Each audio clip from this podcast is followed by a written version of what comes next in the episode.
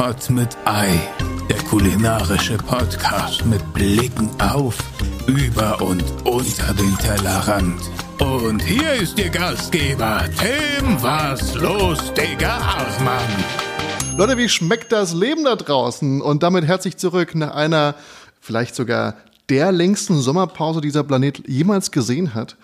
Eigentlich sind wir damit ja schon wieder fast in der Weihnachtspause, würde ich sagen. Und äh, ich bin auch nur kurz hier, um Hallo zu sagen, denn ich übergebe danach das Wort einfach an meine Urlaubsvertretung und unseren heutigen Gast. Hast du Pommes da drin?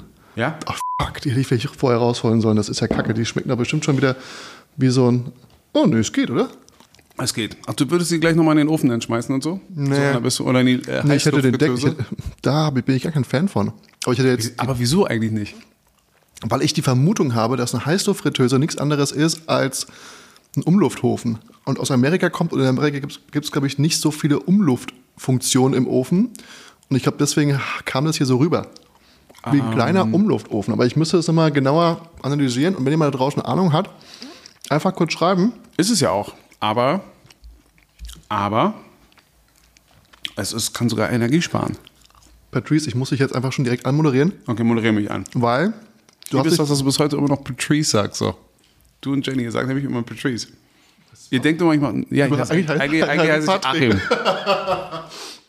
Mir gegenüber sitzt eine popkulturelle Ikone. Denn ähm, wenn ich wüsste, was das bedeutet, dann könnte ich es auch jetzt erklären. Weiß ich aber nicht, aber vielleicht kann er es mir heute erklären. Äh, er ist Moderatorenlegende der 90er. Er fegte über die Tanzfläche von Let's Dance, schied aber, glaube ich, auch schon nach Runde 1 aus. Aber das können wir uns auch noch mal erklären, was da passiert ist. Immerhin Erster. Das nur halt andersrum.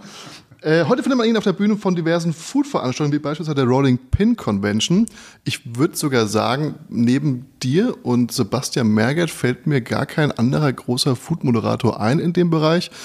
Und ich freue mich heute riesig ganz besonders darauf, dass du mit dabei bist, weil du bist nicht nur Gast, du bist auch Freund, den ich sehr schätze. Und was du noch nicht weißt, du bist heute auch meine körperliche Stütze jetzt nicht, ich vielleicht eher für dich, aber mentale Stütze. Denn wenn ich, ich, das ist jetzt hier ein halbes Jahr her, seitdem dieser Podcast das letzte Mal lief. Wenn ich kleine Hirnaussetzer habe, wenn ich mich an einem Köttbullar verschlucke, dann, dann musst du mich stützen, dann musst du einspringen. Vielleicht mit einem kleinen Witz, mit einer Anekdote, vielleicht auch mit einem Heimlichgriff. Er skrepiert. Und wir haben es auf Kamera. Nein. So oder so, Patrice, herzlich willkommen erstmal bei mir hier im Studio. Ich hoffe, du kannst mich heute ein bisschen stützen. Aber ich, ich, ich hoffe doch auch. Danke, dass ich hier sein durfte. Danke fürs Essen. Und gleich zu Beginn, ihr wisst genau, hier wird gegessen. Wir haben ähm, heute bestellt bei, wie heißen sie nochmal genau? Ich, warum steht das hier nicht drauf? Ich glaube, Möllers Köttbullar, kann das sein? Die haben gerade ein paar Läden in äh, Berlin aufgemacht, eine auch im Prenzlauer Berg. Die hätten dich eigentlich direkt mitnehmen können. Oder du es von dort. Da hätten wir uns hier den Lieferservice gespart. Spare, spare. Es war ein Ich habe mich, Jahr. ich hab mich peinlicherweise, das war kein Joke, ich habe mich heute wirklich verfahren. Du meinst von Prenzlauer Berg nach Wedding? Äh, allem, ja, du na, ich komme komme ja auch aus Wedding. aus Wedding. Ja, aber genau darum geht's ja. Ich habe mich dann tatsächlich bei dieser einen Brücke in der Richtung vertan, weil alles so grau gleich aussah. Und ich habe mich so gewundert, dachte so, Mensch, wenn man hier nicht mit dem Auto langfährt, sieht alles anders aus. Bis ich irgendwann gereilt habe, so, Vor allem ist es seit ungefähr drei oder vier Wochen grau. ja, aber, ähm, oh, Knödel, geil. Nee, das ist Kartoffelbrei. Oh, noch besser. Aber warum war denn Pommes teurer als Kartoffelbrei? Ist doch viel geiler mit Kartoffelbrei. Darf ich dir ein bisschen was abgeben? Aber bitte, unbedingt. Warte, ich schaufel dir mal ganz kurz hier so, ein, so, ein, so einen kleinen Flatschen rüber. Ach so, du isst mit Teller. Das ist natürlich nicht verkehrt. Darf ich dir das... Ja, oh. Das ist natürlich ein Wenn, das, bisschen... wenn, wenn man jetzt keinen Videobeweis hätte, würde das klingen, als ob Nein, nein, das wird rausgefiltert. Keine Sorge.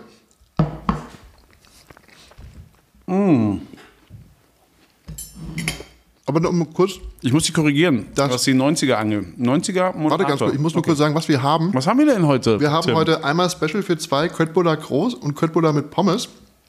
In Klammern Demeter.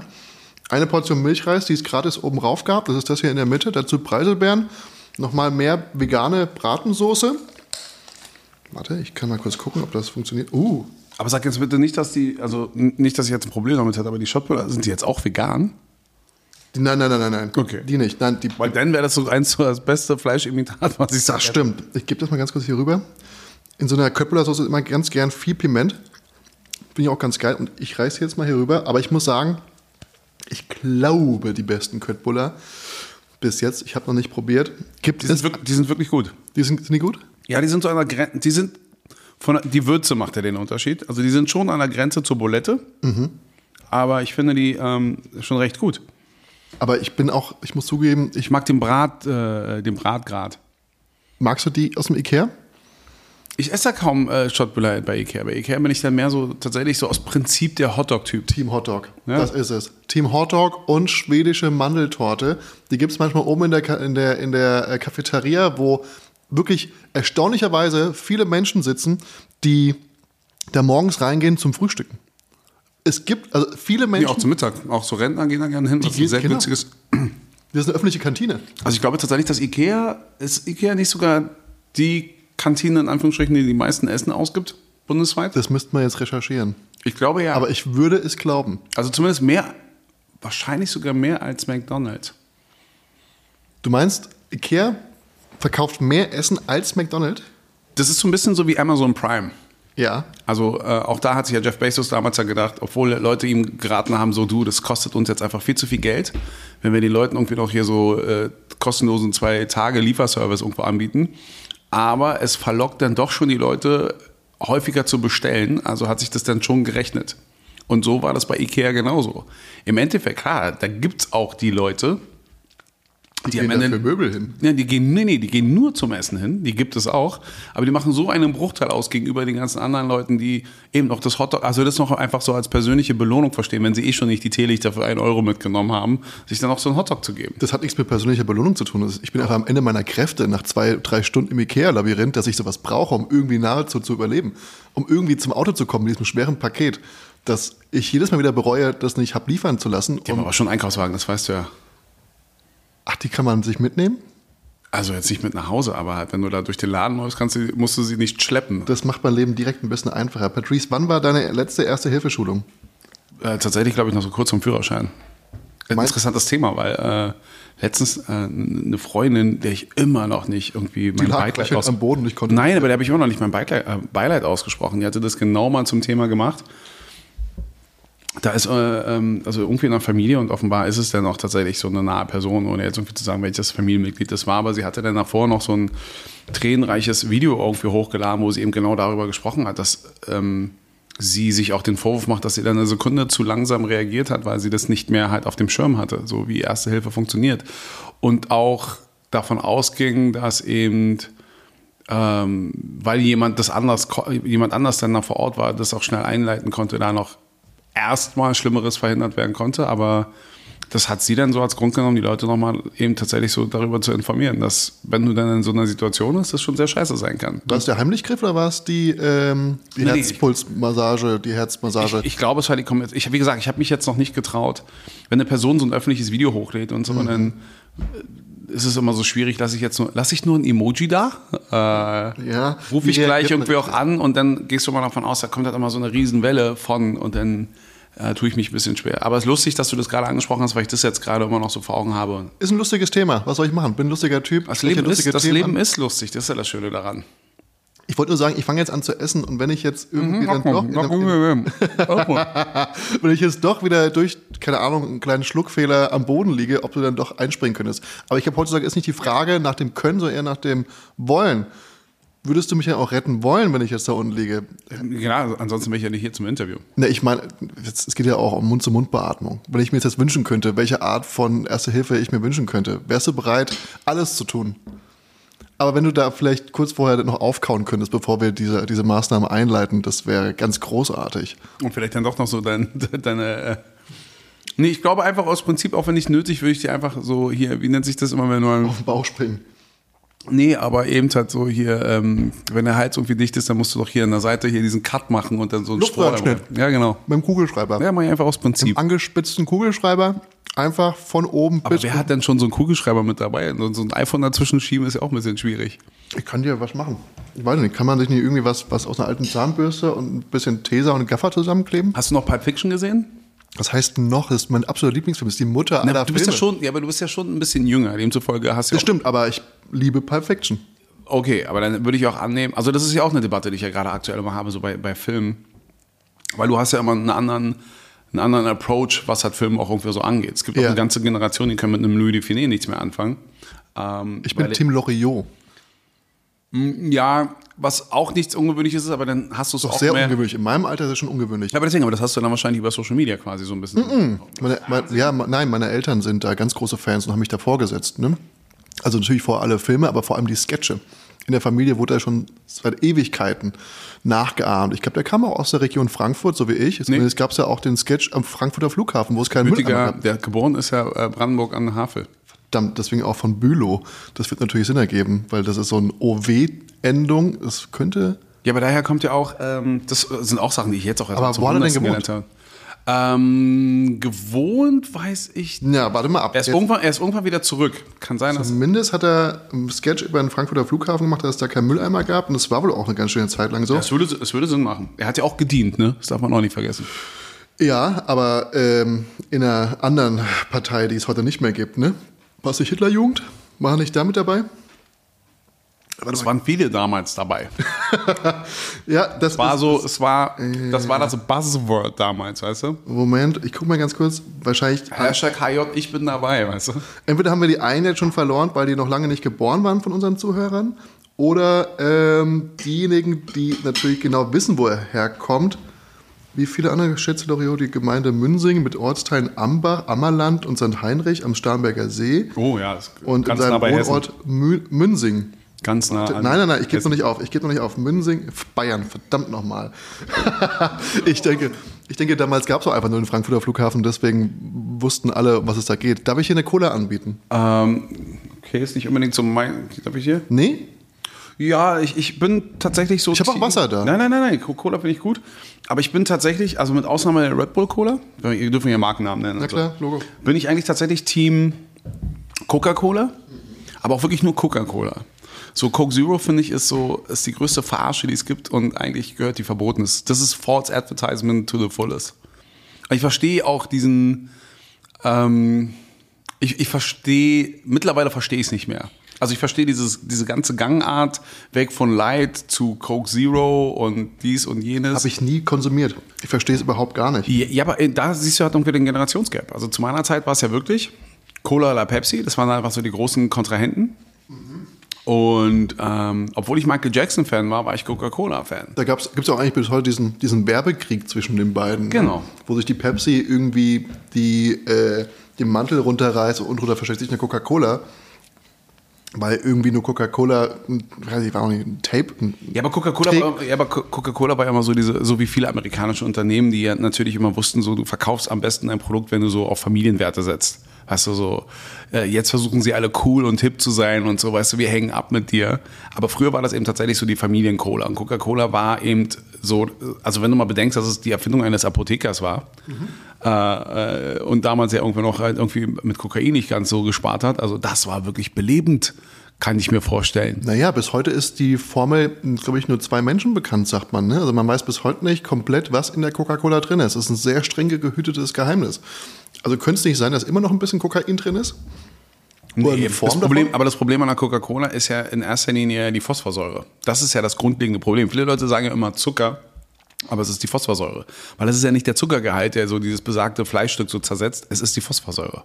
Ich möchte mich da jetzt nicht aus dem Fenster lehnen, weil ich habe von Labor und äh, Lebensmittelchemie nicht so wirklich. Dabei bist du gelernter Koch. Und Das ist richtig. eigentlich, und das, das ist ja das, was Leute auch immer so ein bisschen so unterschätzen. Als gelernter Koch lernst du auch ein Stück weit ja auch Chemie. Das ist richtig, aber eher sowas wie ähm, Zucker, Proteine, Eiweiße. Aber nicht, was die Industrie uns ins Essen packt. Das ist nicht Bestandteil davon. Soll ich dich mal mit Sebastian Lege in Verbindung bringen? Der macht nichts anderes. Sebastian, über den kennen wir uns. Wir haben uns kennengelernt Stimmt. über Sebastian. Der also, hat dich ja mitgebracht zum. zuerst Sebastian, dann warst du. Ja. Das ist schön. Wie haben wir uns kennengelernt, Patrice? Erinnerst du dich noch? Ja, tatsächlich. Das war beim Hotpot. Beim bei Hotpot-Essen. Hotpot, genau. Das war die ulkigste Runde. Ich weiß noch, damals war ich mal im ZDF. Ich habe, glaube ich, eine Story gepostet. Und mein äh, Producer hat geschrieben, ähm, das ist, das kannst du dir auch nicht ausdenken, die Runde oder so. Ne? Das warst du, ich, Carlo. Carlo, den man auch kennt aus einem Video von Habt ihr zusammen gebacken? da haben wir zusammen Getting gebacken. baked. Wir haben kleine Space Reese's gemacht. Dabei war noch äh, Duck NGO, Mhm. der Duck No Ne? und äh, Sebastian Lege von ZDF Besseresser.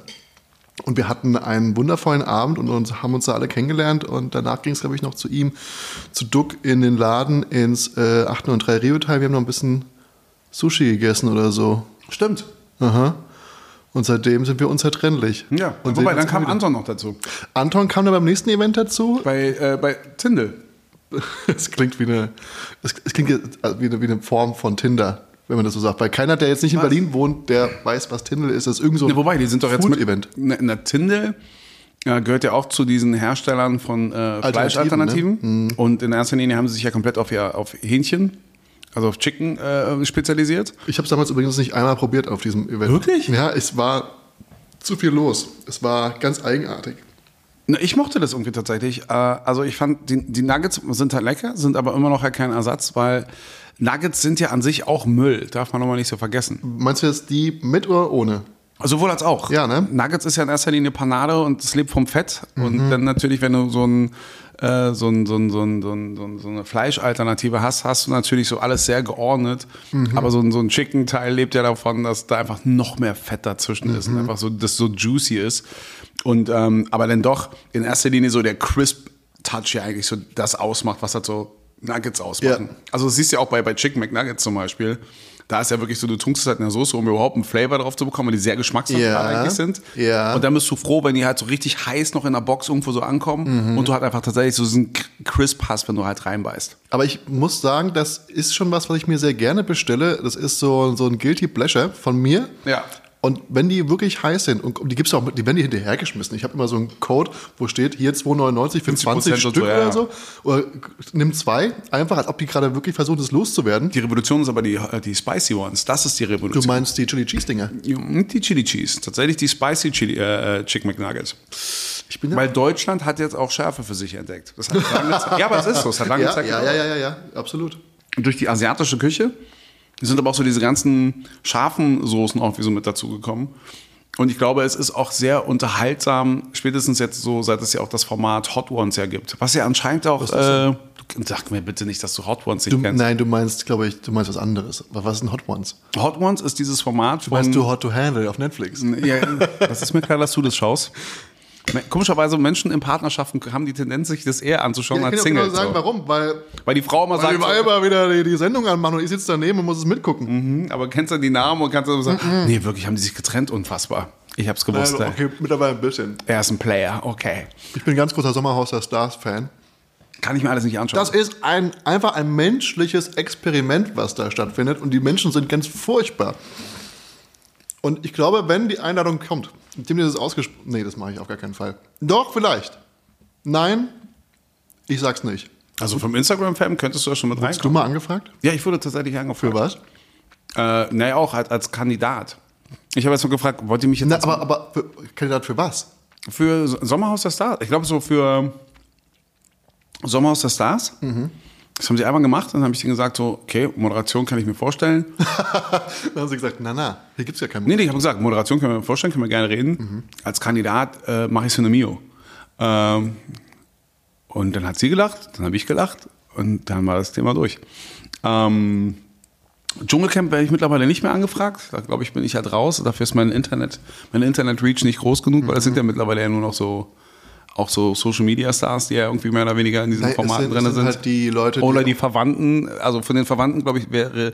Also die letzte Staffel haben sie ja wieder so ein bisschen so draufgelegt, aber es schien so, nachdem die Verwandten, waren es irgendwann nur noch die Bekannten Meinst du jetzt und eine- irgendwann eine die Becker oder eine Pizzalieferservice. Blanco? Äh, ähm, wie bitte? Du meinst jetzt eine Blanco oder eine äh, Bäcker oder also eine Verwandte? Ja, na, hier zum Beispiel auch die Schwester von der Katzenberger war dann irgendwie Ah, oder die. Mutter. Mhm. Oder die Mutter. Jetzt ist ja beim Promi Big Brother ihr Ex-Mann, der übrigens auch mit. Und die Blanco auch wieder. Ich weiß gar nicht, wie sie. Wie heißt sie mit Ja, doch, ne, die Blanco eben. Die Blanco. Aber ich wollte eigentlich gerade noch mal ganz kurz nach den äh, Chicken Wings, wir sind nur sehr schnell heute mit unserer Themenwahl. Ja, sorry, das hat irgendwie, weißt du, ich, ich versuche da immer so gleich wieder so aufs Essen zu kommen. Du weißt, es gibt 1500 Millionen Themen. ja, Aber ich dachte, ich kam hier so mit dieser Ich. Essensattitüde hierher. aber lass uns, das sehe ich. schaufelt und schaufelt. Pass auf, du musst dir jetzt gar keinen Stress machen, denn ich würde jetzt ganz kurz eine kleine Kategorie aus unserem Podcast anteasern. Und die heißt, Das streichelt dir das Zäpfchen. bei der Kategorie, wir hatten es gerade von Guilty Pleasures. Das ist nämlich, wenn ich einmal über die Autobahn bretter, dann denke ich mir, dann kann ich auch mal irgendwo anhalten und mir irgendwie so eine 20er Chicken McNuggets reinpfeifen. Und wo es wirklich mittlerweile gar keine Rolle mehr spielt, ob die vegan oder nicht sind. Aber seitdem ich einmal einen Knorpel drin hatte, tendiere ich eher zu vegan. Und beim Knorpel weiß ich nicht, ob es ein Fußnagel war. Hm. Jetzt bist du dran. Was ist dein Food Guilty Pleasure, wo du sagst, ist nicht gerade das Gesündeste, es ist nicht gerade das, was man essen sollte, aber ich hab's seit der Kindheit auf oder ich hab's gerade für mich entdeckt. Chips. Egal welche Chips. Chips und Schokolade. Nee, auch nicht. Also, ähm, also ich würde hier, nicht, hier nichts verhaken und so weiter und so fort. Also ich finde, man kann ja auch offen wirklich über Brands ja auch irgendwie auch reden. Ähm, Können wir. ich, ich, bin ich bin mit Chipsletten groß geworden. Und von Was die daher, in der Dose? ja, ja. Da, und dann irgendwann kamen ja mal so die Pringles. Lieben wir. Nee, bin ich raus. Ich habe die geliebt. Ich habe die früher sogar gesammelt. Ja, Mittlerweile esse ich die auch gar nicht mehr. Ja, aber das ist ja mein Punkt. Also irgendwann setzt du dich, also ich habe die auch eben tatsächlich geliebt mit all den Flavors. Wenn du mich in Amerika war, habe ich mir die irgendwie auch alle nochmal geholt, so mit Pizza Taste und so weiter und so fort. Aber irgendwann hat sich dann dein Gaumen natürlich ein bisschen so verfeinert und dann irgendwie auch so zu wissen, wie sie grundsätzlich hergestellt werden. Äh, das ist ja an sich ja auch nur ähm, Kartoffel, also eigentlich könnte das ja auch Kartoffelpüree-Pulver sein, bloß halt einfach mal ist in eine Ton Tatsache. gepresst. Ist eine Tatsache. Ich habe gestern, ich habe gestern Kartoffelpüree-Pulver benutzt. Um, eine, um Chips zu machen. Nee, fast. Ich habe ähm, mir gedacht, fuck, ich habe gestern was gekocht, aber ich habe kein Kartoffelpüree gemacht. Aber ich weiß, ich habe noch Kartoffelpüree-Pulver. Denn dieses Pulver kannst du benutzen, um das Kartoffelpüree beizusetzen in kleinster Menge, damit du es, wenn du es in den Mixer schmeißt, die Kartoffeln, damit die nicht latschig oder elastisch werden. So ein kleiner Trick. Ich weiß, dass das ein oder zwei Sterneköche aus Berlin machen. Das schmeckst du halt in geringer Maß, in geringer Auflage nicht, aber es macht halt die Struktur feiner. Da habe ich mir gestern sowas zusammengebracht. Klingt ein bisschen wie Chemie. Ich würde sagen, das ist Chemie. Okay. Ich habe gestern dieses Pulver einfach ein bisschen Milch. Ich habe das nie benutzt. Aber ich habe es gestern einfach in Milch aufgelöst und du hattest einfach ein perfektes Püree. Was nicht schmeckt, aber es sieht perfekt aus. Ja, aber kannst du es nicht nachwürzen, damit irgendwie der Geschmack dann noch stimmt? Nee, du hast immer diese leichte Chemienote drin, die. Also ich, ich schmecke das raus, ich habe da keinen Bock drauf. Das erinnert mich irgendwie so an Kindergartenkantine. Das letzte Mal, wo ich das gegessen habe. Ah, da habe ich, ähm, kann ich nicht mitreden, weil ich, Da warst du schon raus, oder? ich war, ich war, ich hatte eine fantastische äh, Schulkantine oh, hier im Bedding? ähm, in Reinickendorf. Aber du bist doch hier im Bedding groß geworden. Ich bin hier im Bedding groß geworden, also die ersten zehn Jahre halt das Märkische Viertel und dann so Alt-Reinickendorf an der Grenze zu.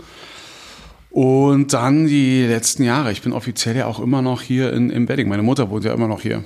Also Bedding ist mir halt sehr vertraut und gleichzeitig auch immer weniger. Du bist 1974 geboren. Korrekt. Hier im Bedding. Nee, geboren wurde ich im Klinikum Steglitz.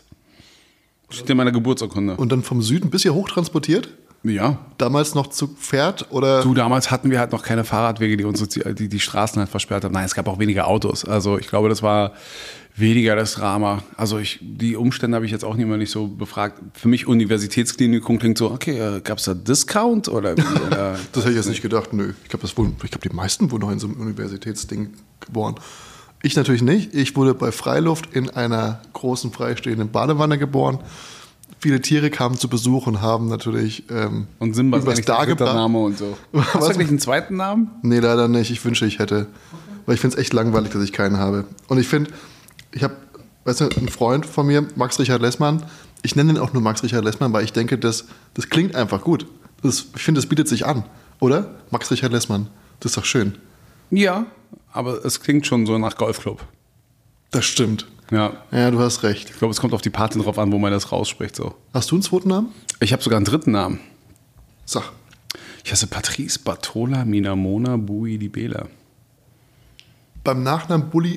Nicht Bulli, ja, Bulli Parade ist halt das Format, was es eins bei ProSieben gab. und hab- ich hab Bu das E vorher so, ich habe das vorhin wirklich. die Leute stolpern einfach nur über ihren eigenen Kopf. Budi Bela.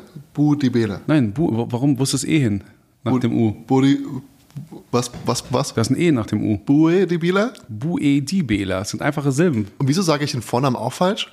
Weil du das immer so amerikanisierst, weil du mich irgendwie in so eine internationale Ecke halt tust. Dabei bin ich eigentlich benannt worden nach äh, Patrice Lumumba, der wiederum halt irgendwie der Premierminister von Zaire war, also auch eine belgische, es gehörte ja zum belgischen Königreich. Das heißt also eher, wenn dann eher französisch oder von mir ist auch eingedeutscht. Aber ich habe ja nichts amerikanisches oder englisches an mir. So Patrice. Ach so, aber ich dachte, ich, ich dachte, ich wäre da schon in der Frank Nee, aber ich habe der auch schon mehrmals gesagt, aber ihr habt es bei euch ist es ja schon so.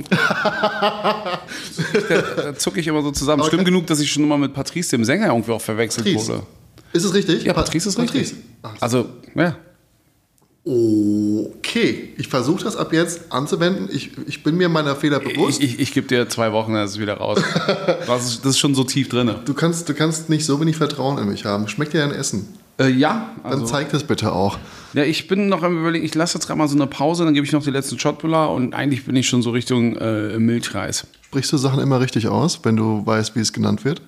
Äh, Shotbullar meinst du? Ich, also ich versuche es, ohne dass es zu, äh, zu ne, nicht zu prätentiös daherkommt. Ähm, mit vietnamesischen Namen tue ich mich auch schwer. Immer wenn ich mit Dirk unterwegs bin, Dirk, das so, wüsste ich noch nicht mal, ob ich es richtig ausspreche. Ja. Und dann habe ich immer das Gefühl, ich mache es immer noch schlimmer. Ja, es ist so, ein- so ein kehliges äh, Dirk. Ne? Ja, und das gleiche ist ja auch mit, mit einer. Es ist eine Faux war. Das ist ja eine Fahr. Äh, Und dann ist es immer so ein bisschen. Ähm, man versucht ja schon respektvoll irgendwie damit umzugehen, aber es ist halt einfach mal eine andere Aussprache als solches. Es ist äh, grundsätzlich auch eine andere Sprache. Lustigerweise bin ich gestern in Rabbit Hole gefallen von diesen RBB-Sendungen, in denen sie ähm, so Sachen vorstellen und irgendwelche Bekanntschaften aus Berlin müssen dann quasi kommentieren, was man hier gerade sieht. Ne? So äh, die 30 urigsten Kneipen oder 30 Orte, in denen man Sind- länger ist ein verweilen super kann. Format bei RBB. Ich habe es geliebt.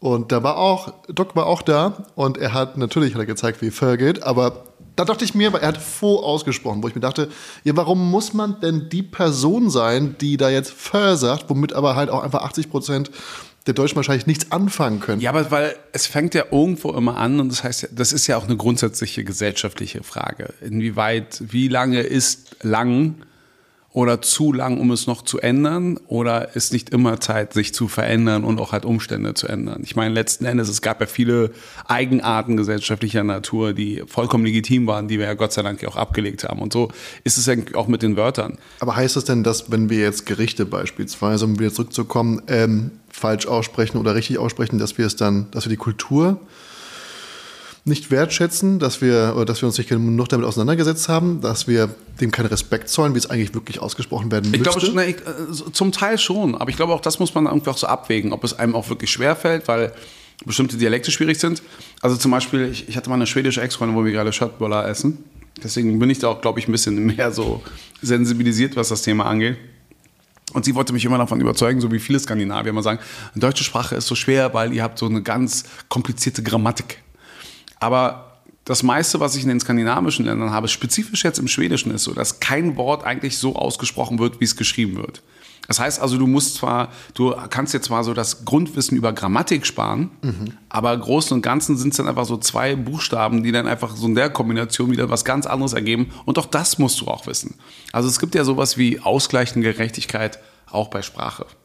Und dann bei chinesischen Wörtern irgendwie so zu wissen, dass ja nicht nur bei ihren Schriftzeichen teil, teilweise ein Strich dann etwas komplett anderes hat. Irgendwo Mhm. Aber auch der Klang komplett Aber auch der ändert. Klang, das ist ja G, Xi, K und das so, wenn du das nicht richtig aussprichst, du einfach seine halbe Familie beleidigt haben kannst. Und das ist schon, das macht einen schon so ein bisschen nervös und ich glaube, ähm, es ist auch eine Form des Respektes. Ich glaube, man muss nicht alles lernen. Aber ich finde das schon halt sehr charmant. Oder es gibt auch die Leute, jetzt erst recht, jetzt werde ich es erst recht falsch aussprechen. Und manchmal in, in Freundschaften kann sich das ja auch so äh, entwickeln. Ich habe gibt Leute, die mir die härtesten Namen an den Kopf haben. Das ist für mich okay. Es gibt Leute, die ich nicht ausstehen kann, die könnten äh, meinen Nachnamen äh, höchst blumig dahergeben. Ich werde sie trotzdem nicht mehr mögen. Weißt du, das ist so. Also was soll ich sagen? Faux oder Fur? Das musst du mit Druck abklären. Ich bin nicht der Vietnamese. Also, nee, also in dem spezifischen Fall weiß ich es nicht. Na gut, wenn es nach ihm ginge, müsste ich Fur sagen. Also ich glaube, für, also für mich kannst du auch Baguette sagen, muss ich sagen, Baguette. Weil du sprichst ja fließend Französisch. Exactement. Du bist damit aufgewachsen und wurdest französisch erzogen. Ja. Oder? Ja, Französisch stimmt ja. Ich war ja auf einer französischen Schule, deswegen ja auch. Aber deine Mutter hat dir schon Französisch beigebracht. Nein, mein Vater. Dein Vater. Mein Vater kommt ja ursprünglich aus dem Kongo-Brazzaville, ehemalige französische äh, Kolonie. Ja. Deswegen auch Französisch als Amtssprache. Und das war überhaupt die Möglichkeit oder das Kriterium, warum ich auf die französische Schule aufgenommen werden durfte. Einer der Gründe, warum ich mich auch gerne, gerne, aber schon bewusst auch Westberliner nenne, weil Westberlin heißt auch aus einer bestimmten Zeit von Berlin zu kommen. Das ist aber auch wichtig zu verstehen, eben, dass diese Zeit auch vorbei ist. Deswegen muss man sich auch mit dem Wandel in dieser Stadt auch ein bisschen so anpassen. Vieles mittlerweile zu einem Grad, wo mir das nicht mehr wirklich passt. Aber ähm, an sich ist es halt wirklich so, ich habe Berlin damals auch wirklich in einer anderen Form äh, erlebt und deswegen tue ich mich auch schwer mit so vielen äh, Umständen auf diesem Planeten, wo ich das Gefühl habe, die Menschheit ist schon sehr grenzdebil. Doch hast du dich dazu entschlossen, in den Osten zu gehen. Ja, Was ist los? Gefällt es dir hier nicht mehr bei mir im Kiez? Oder ich wohne, ich wohne im Prenzlauer Berg seit 19 Jahren jetzt. Ich habe noch nie irgendwo so lange an einem Ort gewohnt wie in dieser Wohnung jetzt im Prenzlauer Berg. damit kommen wir zur nächsten Kategorie. Und die da heißt. Moment, ich muss ganz. Ich bin nicht mehr drin in den Kategorien. Das ist, das ist wirklich krass. Denn ich will immer auch so ein bisschen wissen, wo gehst du essen? Was liebst du? Und damit kommt die Kategorie. Füllerei mit Ei. Und bei Völlerei mit Ei möchte ich drei Restauranttipps von dir haben. Hier in Berlin, ich meine, das wird sich anbieten, außer du hast noch irgendwas in ganz Deutschland, was du ganz gerne äh, hervorheben möchtest. Also ich war ja vor kurzem noch in Düsseldorf. Ah, ja. Ich bin schwer begeistert, was in Düsseldorf gerade abgeht. Also ich glaube, viele Leute haben Düsseldorf nicht auf dem Schirm. Also man weiß ja, es ist die größte japanische Ich Gemeinde. Düsseldorf wesentlich spannender als Köln beispielsweise, was Essen angeht. Äh, Düsseldorf hat sowieso in den letzten zehn Jahren unfassbar dazu gewonnen und Köln hat unfassbar verloren. Ähm, Düsseldorf wird zwar immer noch so als dieser Schnösel, äh, diese Schnöselgemeinde wahrgenommen, teilweise auch zu Recht. Jo. Aber man darf auch nicht vergessen, dass auch sehr viel Kultur auch entsteht. Ich meine, als Landeshauptstadt musst du das ja auch ein bisschen. Aber so zwischendrin haben sich auch noch so mal so kleine Oasen, auch gerade kulinarischer Natur. Also ironischerweise auf der Kölner Straße gibt es ja das Ghana-Haus und noch diverse andere Läden, wo du indische Küche bekommst, wo du, wo du eben ghanaische äh, Küche äh, oder beziehungsweise auch halt so Angebote bekommst. Und obwohl die japanische Gemeinde da so groß ist, war ich halt bei hervorragenden Koreanern. Ja. Und an einem, wir sind mal zwei Tage hintereinander, haben wir dann so Sachen nach Hause geholt. Wer sind wir? Ähm, ich habe bei Freunden auch irgendwie so die ersten Tage übernachtet. Die haben mich dann wieder äh, aufgenommen. Selbst Foodies auch. Auch im Kontext so mit der, ähm, auch mit dem, im Kontext mit, der, mit dem Rolling Pin zum Beispiel. Und ähm, da war ich denn, da haben wir zwei Tage hintereinander so Korean Chicken bestellt Ja. krass unterschiedlich. Man würde meinen, ja, Chicken ist halt Chicken, aber von den Würz, von der Würzung, von der Kochart und wieder von der Zubereitungsweise waren die so krass auseinander. Es war schon unfassbar lecker. Ähm, auch mit den kleinen Beilagen, so dieses, dieses Rettich und so weiter und so fort. Also das sind, also geschmacktechnisch ist, passiert ja so viel, aber du musst es wissen, weil du siehst es dir nicht an. Das ist auch manchmal, glaube ich, so das Problem, Den was wir in Läden, dass sie Deutschland lecker haben. sind, oder was meinst du? Ne, du, du musst schon wissen, was du bestellst. Ja. manche, also ich meine, du kannst zwei Retticharten haben, die halt einfach unterschiedlich mariniert sind, aber du siehst sie dir nicht an. Sie sehen halt beide einfach weiß aus. Und oftmals in der Karte auch nur ein Wort Unterschied ist. Ge- Genau, da sind wir wieder Mhm. bei diesen unterschiedlichen Sprachen und, und Sachen. Sachen, die ich hier immer noch nicht halt irgendwie aussprechen könnte, weil ich das mir nicht abspeichern kann, weil mir ja so der Griff fehlt für dieses Wort. Aber es war unfassbar lecker. Also möchtest du Düsseldorf im Ganzen einfach als Restaurant empfehlen? Düsseldorf äh, auf jeden Fall. Ich glaube, wer, also man sollte sich zur japanischen Gemeinde irgendwie begeben, um da gutes koreanisches Essen zu bekommen. Es gibt auch sehr gut japanisches Essen auf dem Kiez. Ja, aber was ich mir auch so entdeckt habe, so auch so im Kontext so von Guilty Pleasure, also ist mit Sicherheit, dass ich hier nicht so Fitness, gesunde Ernährung ist ganz wichtig, gerade in den dunklen Tageszeiten, damit man noch den ausreichenden Vitamine zu sich nimmt. Das kann ich jetzt hier nicht empfehlen. Aber da gab es halt so, so eine Kette, von der es irgendwie tausend Läden schon auf diesem Planeten gibt. McDonald's? Barbecue, nee, Barbecue Chicken heißt das Ding. Also wirklich so BBQ äh, Chicken Ja. und unfassbar delicious. Was? Wo war das? Ist das auch dort? Ähm, auch BBQ kannst du dir mal aufschreiben, wenn du mal. Ne, ich brauche es nicht aufschreiben, ich habe ja einen Podcast. Achso, ja. Das ist ja alles ja In Düsseldorf BBQ Chicken fand ich halt irgendwie auch super.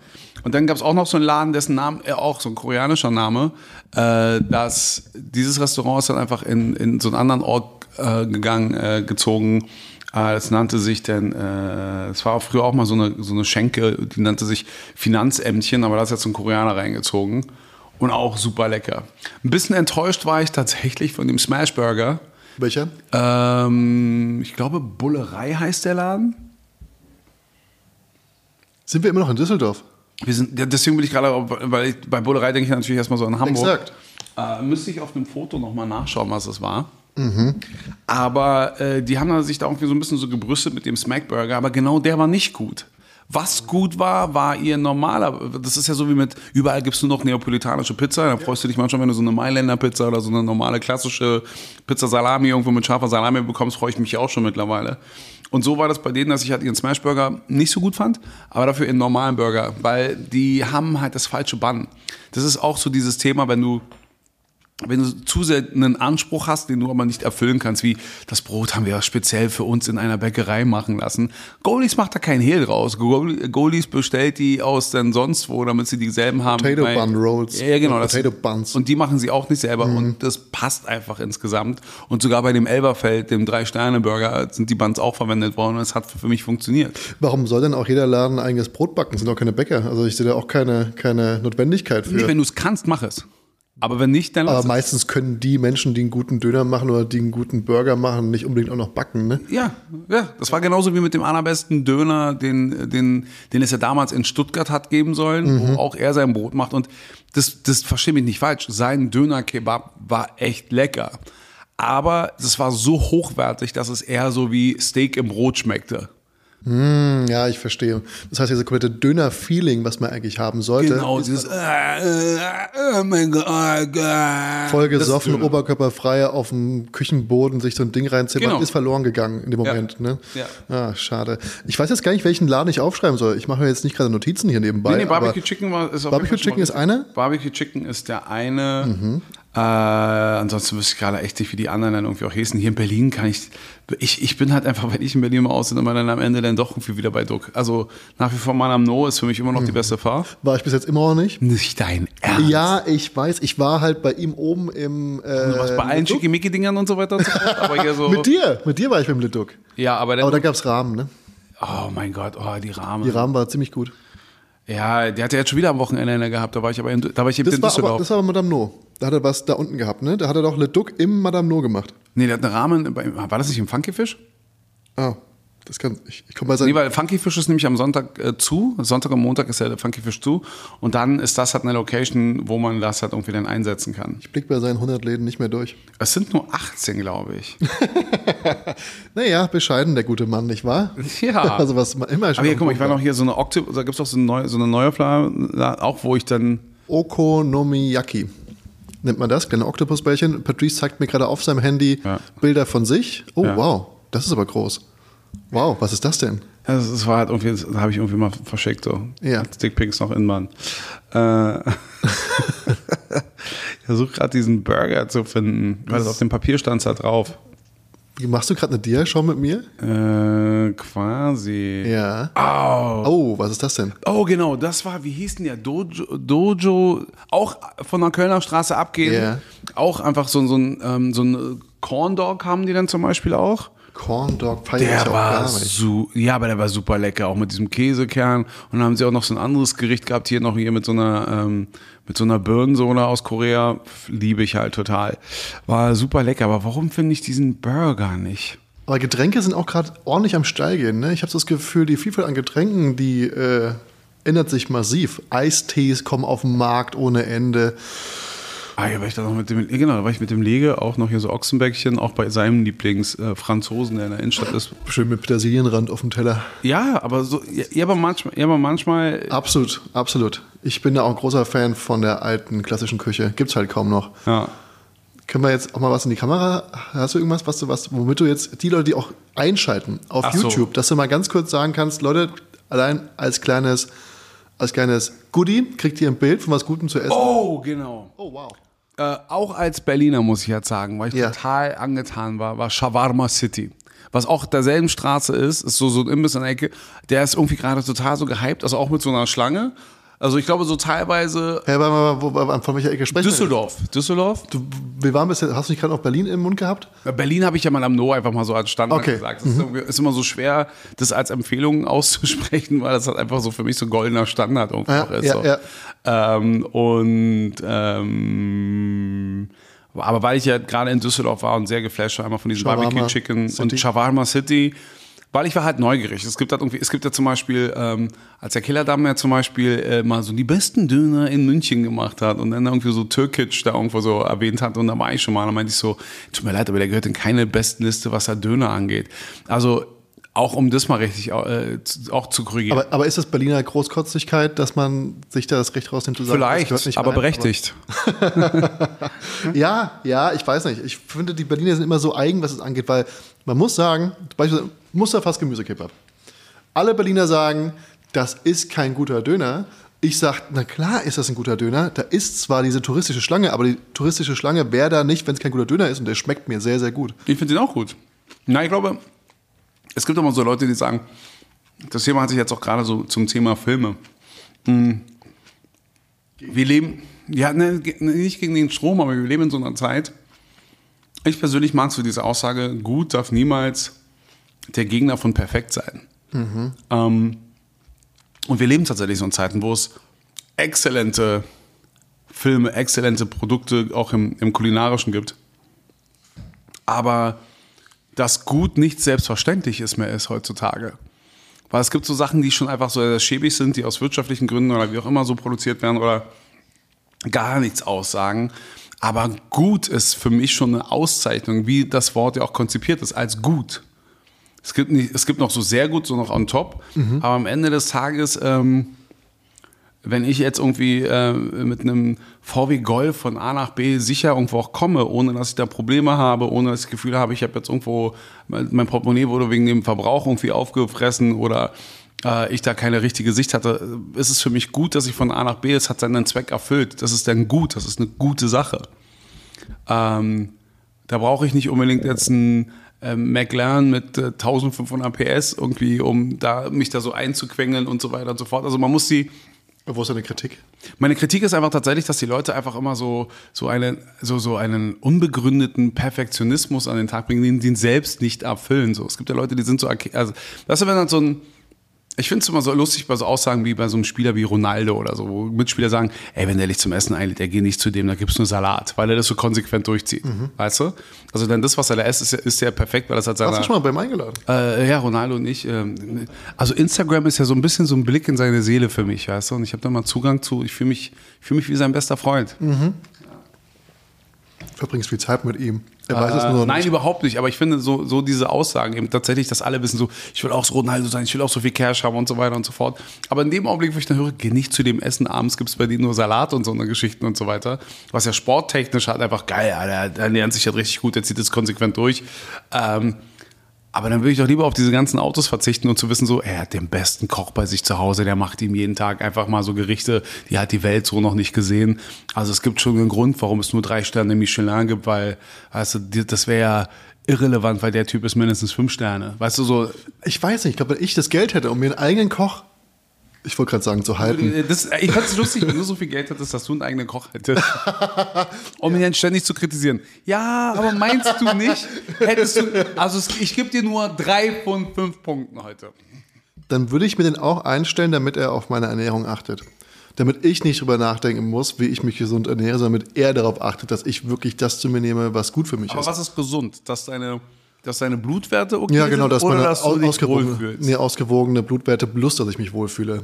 Und es das ist, muss glaub ich, geistig und körperlich muss alles harmonisch im Yin und Yang schwimmen. Ja, aber das ist ja die größte Herausforderung, die du haben kannst. Du kannst nicht Das, deswegen immer... bezahle ich ihn ja auch. Ja, aber Yin und Yang geht ja auch, das geht ja auch um die Abwechslung. Kannst du nicht alles in einem haben. Dann kannst du ja gleich so eine Y-Food-Dose da irgendwo reinballern, hast dann eine ganze Mm. Mahlzeit an einem Tag. Voll dein Lifestyle, ne? Oh ja, Monsieur Tellens Samen, oder wie wurde es letztens genannt? Ekelhaft. Ähm, Patrice, du hast doch, wenn wir schon beim Thema Döner sind, und du hast ja. Dünner oder Döner? Döner. Man was, was, das habe ich jetzt schon wieder falsch gesagt. Nee, ich habe ich hab Dünner verstanden. Ich dachte, das wird jetzt hier Body Shaming Nein, nein, nein, so. nein. Auf dieses Eis bewegen wir uns heute nicht. Wenn wir ums Thema Döner, ich habe ja gestern diese ähm, Doku gesehen. Oder diese RBB, diese, diese, weißt du, wie ich meine? Und da wurde vom Aufstieg des Döners gesprochen. Und lustigerweise war Per Meuling hier äh, bei den Food Stories, war mit bei den. Der ist jetzt mittlerweile mit Berlin Food Stories halt schon eine Berliner Institution. Ja, das ist er. Ist er. Das ist der älteste Foodblogger Berlins. Ähm, also Aber er sieht noch älter aus. vom, ihr wisst schon, vom Entstehungsdatum. Auf jeden Fall war der Aufstieg des Döners, wann war das? Hast du das nicht mit sogar mitbekommen? Müsstest du nicht einer der ersten gewesen sein, die äh, den Döner an sich mitbekommen haben.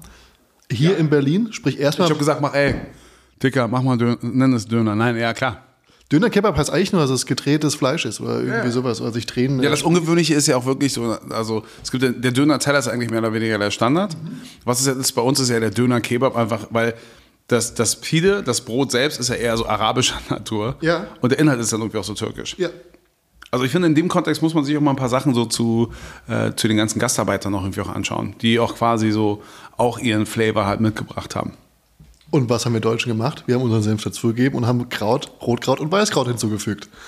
ja, was, ja, aber was auch, was aber auch halt sehr selten mittlerweile, die machen immer so einen Salatmix oder so. Aber manchmal vermisse ich so diesen klassischen, weil irgendwann war so der, der, der, der Döner einfach mal so schick, weil es einfach so einfacher zu essen war. Weil es einfach gut gemischt ist. Meiner Meinung nach, der beste Döner ist was Gerolltes, weil du alles perfekt gemischt hast. Ja, aber es geht ja auch. Äh, eben genau einer von diesen, von diesem Paar, ähm, bei denen ich in Düsseldorf gewohnt habe, jetzt, der hat einfach für mich so den besten Punkt gebracht. So. Also gutes Essen ist eigentlich schon das, wo du auch ein Stück weit deine Würde dabei verlierst. Also wenn es auch egal ist, wie du danach, wo es nicht darum geht, so äh, Rücken gerade mit Besteck irgendwie so essen, sondern ah, wo du bereit bist, da so reinzugehen, aber dann so beglückt, so beseelt bist davon, das ist schon geiles Essen. Da hast du vollkommen recht, ist natürlich nicht immer in jeder äh, Lage das beste Bild, wenn du dich direkt beim ersten Bissen komplett einsaust. Ich denke dir jetzt einfach an so einen super fettigen Goldies Burger, den du in Käsesoße tunkst und die du dir dann über, über, über, keine über den Latz ziehst. Das ist nicht immer das Beste. Aber ähm, ich muss, wollte jetzt eigentlich bei dir fragen, du hast das ja alles miterlebt. Haut, du bist ja Zeitzeuge. Ja, aber als Kleinkind, also Wann hat es angefangen? Der Standard war ja so, der Standard war ja wirklich, für mich ist der Döner immer eigentlich 3, 3 Mark 50. Das ist so Dönerpreis. 3,50 Mark. 50. Ja. Das, ich überlege gerade, was. Irgendwann gab es auf der Potsdamer Straße, gab es dann irgendwann mal auch wie denn den Wettbewerb für 2 äh, für 2 Mark 50 oder so. Aber 3 Mark 50, das war der Preis für einen Döner. Das ist so mein Standard für Döner. Erinnerst du dich an deinen ersten Döner? Ähm, ich glaube, der wurde mir auch noch mal so mitgebracht. Auch noch so in Alufolie. Also kann jetzt nicht sagen, dass ich da extra. Ich glaube, mein Bruder hatte die sogar mitgebracht. Ja, Also warst du Kind. ja, ja, ja, ja, ja. Ist ja so. Ja. Aber wir müssen ja auch mal ein bisschen jetzt, weil falls sich da draußen jemand nicht kennt, Ja. müssen wir natürlich mal schauen, dass wir alle abholen. Und da bist du ja eigentlich der Profi drin, denn du bist Legendenmoderator. Du bist, ich habe vorhin gelesen, du bist der längste, Der Dienstälteste bei MTV Deutschland gewesen. Aber heißt nicht Dienstältester, dass du am längsten im Dienst warst? Oder heißt es, dass du einfach sehr alt warst? Nee, ich war der Dienstälteste. Der Älteste war Markus Kafka. Mit. Das, hab, das wollte ich nicht fragen. Du, da steht äh, über zehn Jahre, warst du bei MTV? Ich war elf Jahre da. was ja über zehn Jahre sind. Ja, äh, Als für mich Kafka war aber die magische. 20 da gewesen, so gefühlt? Nee, nee, überhaupt nicht. Der kam ja auch später erst dazu. Der ist ja eigentlich von Viva gekommen. Also insgesamt Musikfernsehen hat er schon einiges auf dem Das heißt, Buckel. ihr hasst euch ja sowieso. Überhaupt nicht, war er letztens auch bei seiner Buchpräsentation. Und das war, auch da habe ich Sachen über Viva irgendwie so erfahren, die ich so nicht auf dem Schirm hatte. Jetzt auch, während, also jetzt am Vortag von dem, wo wir das jetzt hier gerade aufzeichnen, also gestern, war ich ja, Quasi. naja, nee, also so gestern, wieso, das war doch, äh, weiß ja nicht, Ja, wann, wer auch immer sich das wann jetzt irgendwo auch anhört, ähm, habe ich, war ich bei, bei, ähm, bei dieser Premiere von den ersten beiden Folgen von dieser äh, Dokumentationstrilogie über echt. Und es ist, ich habe das dann auch erstmal so ein Foto davon gepostet.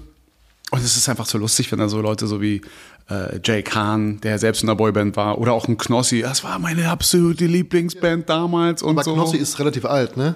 Nee, der ist, ich glaube, ihr seid so gleich alt. Null. Du weißt nicht, wie alt ich bin. Mitte 30? Nein, Du bist älter? jünger. Echt jetzt? Dann seid Mhm. ihr gleich alt. Der ist 45 oder so. Warte, Nein. Ich google. Wollen wir wetten? Ist mir egal um was. Warte mal, hey, wie alt ist Knossi? Ja. 37.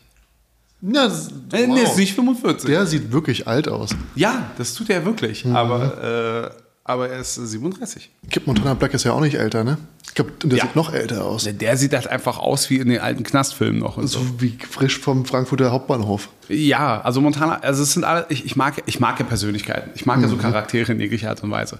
Und auch jedes Mal, wenn man sich da so über bestimmte Sachen halt lustig macht, so wie, ja, sieht schon älter aus und so weiter, ist es auch, auch so ein Zeichen der Anerkennung. Ich meine, letzten Endes, äh, Montana hat ja auch schon so einiges irgendwie auch so hinter sich in der Form. Also, ähm, also ich würde auch nicht mit einem Montana Black tauschen wollen, in keinster Weise. Also da sitzt, also ich meine, was macht er denn wirklich größtenteils? Er sitzt mit seinen Millionen unten im Keller und guckt sich halt Videos an.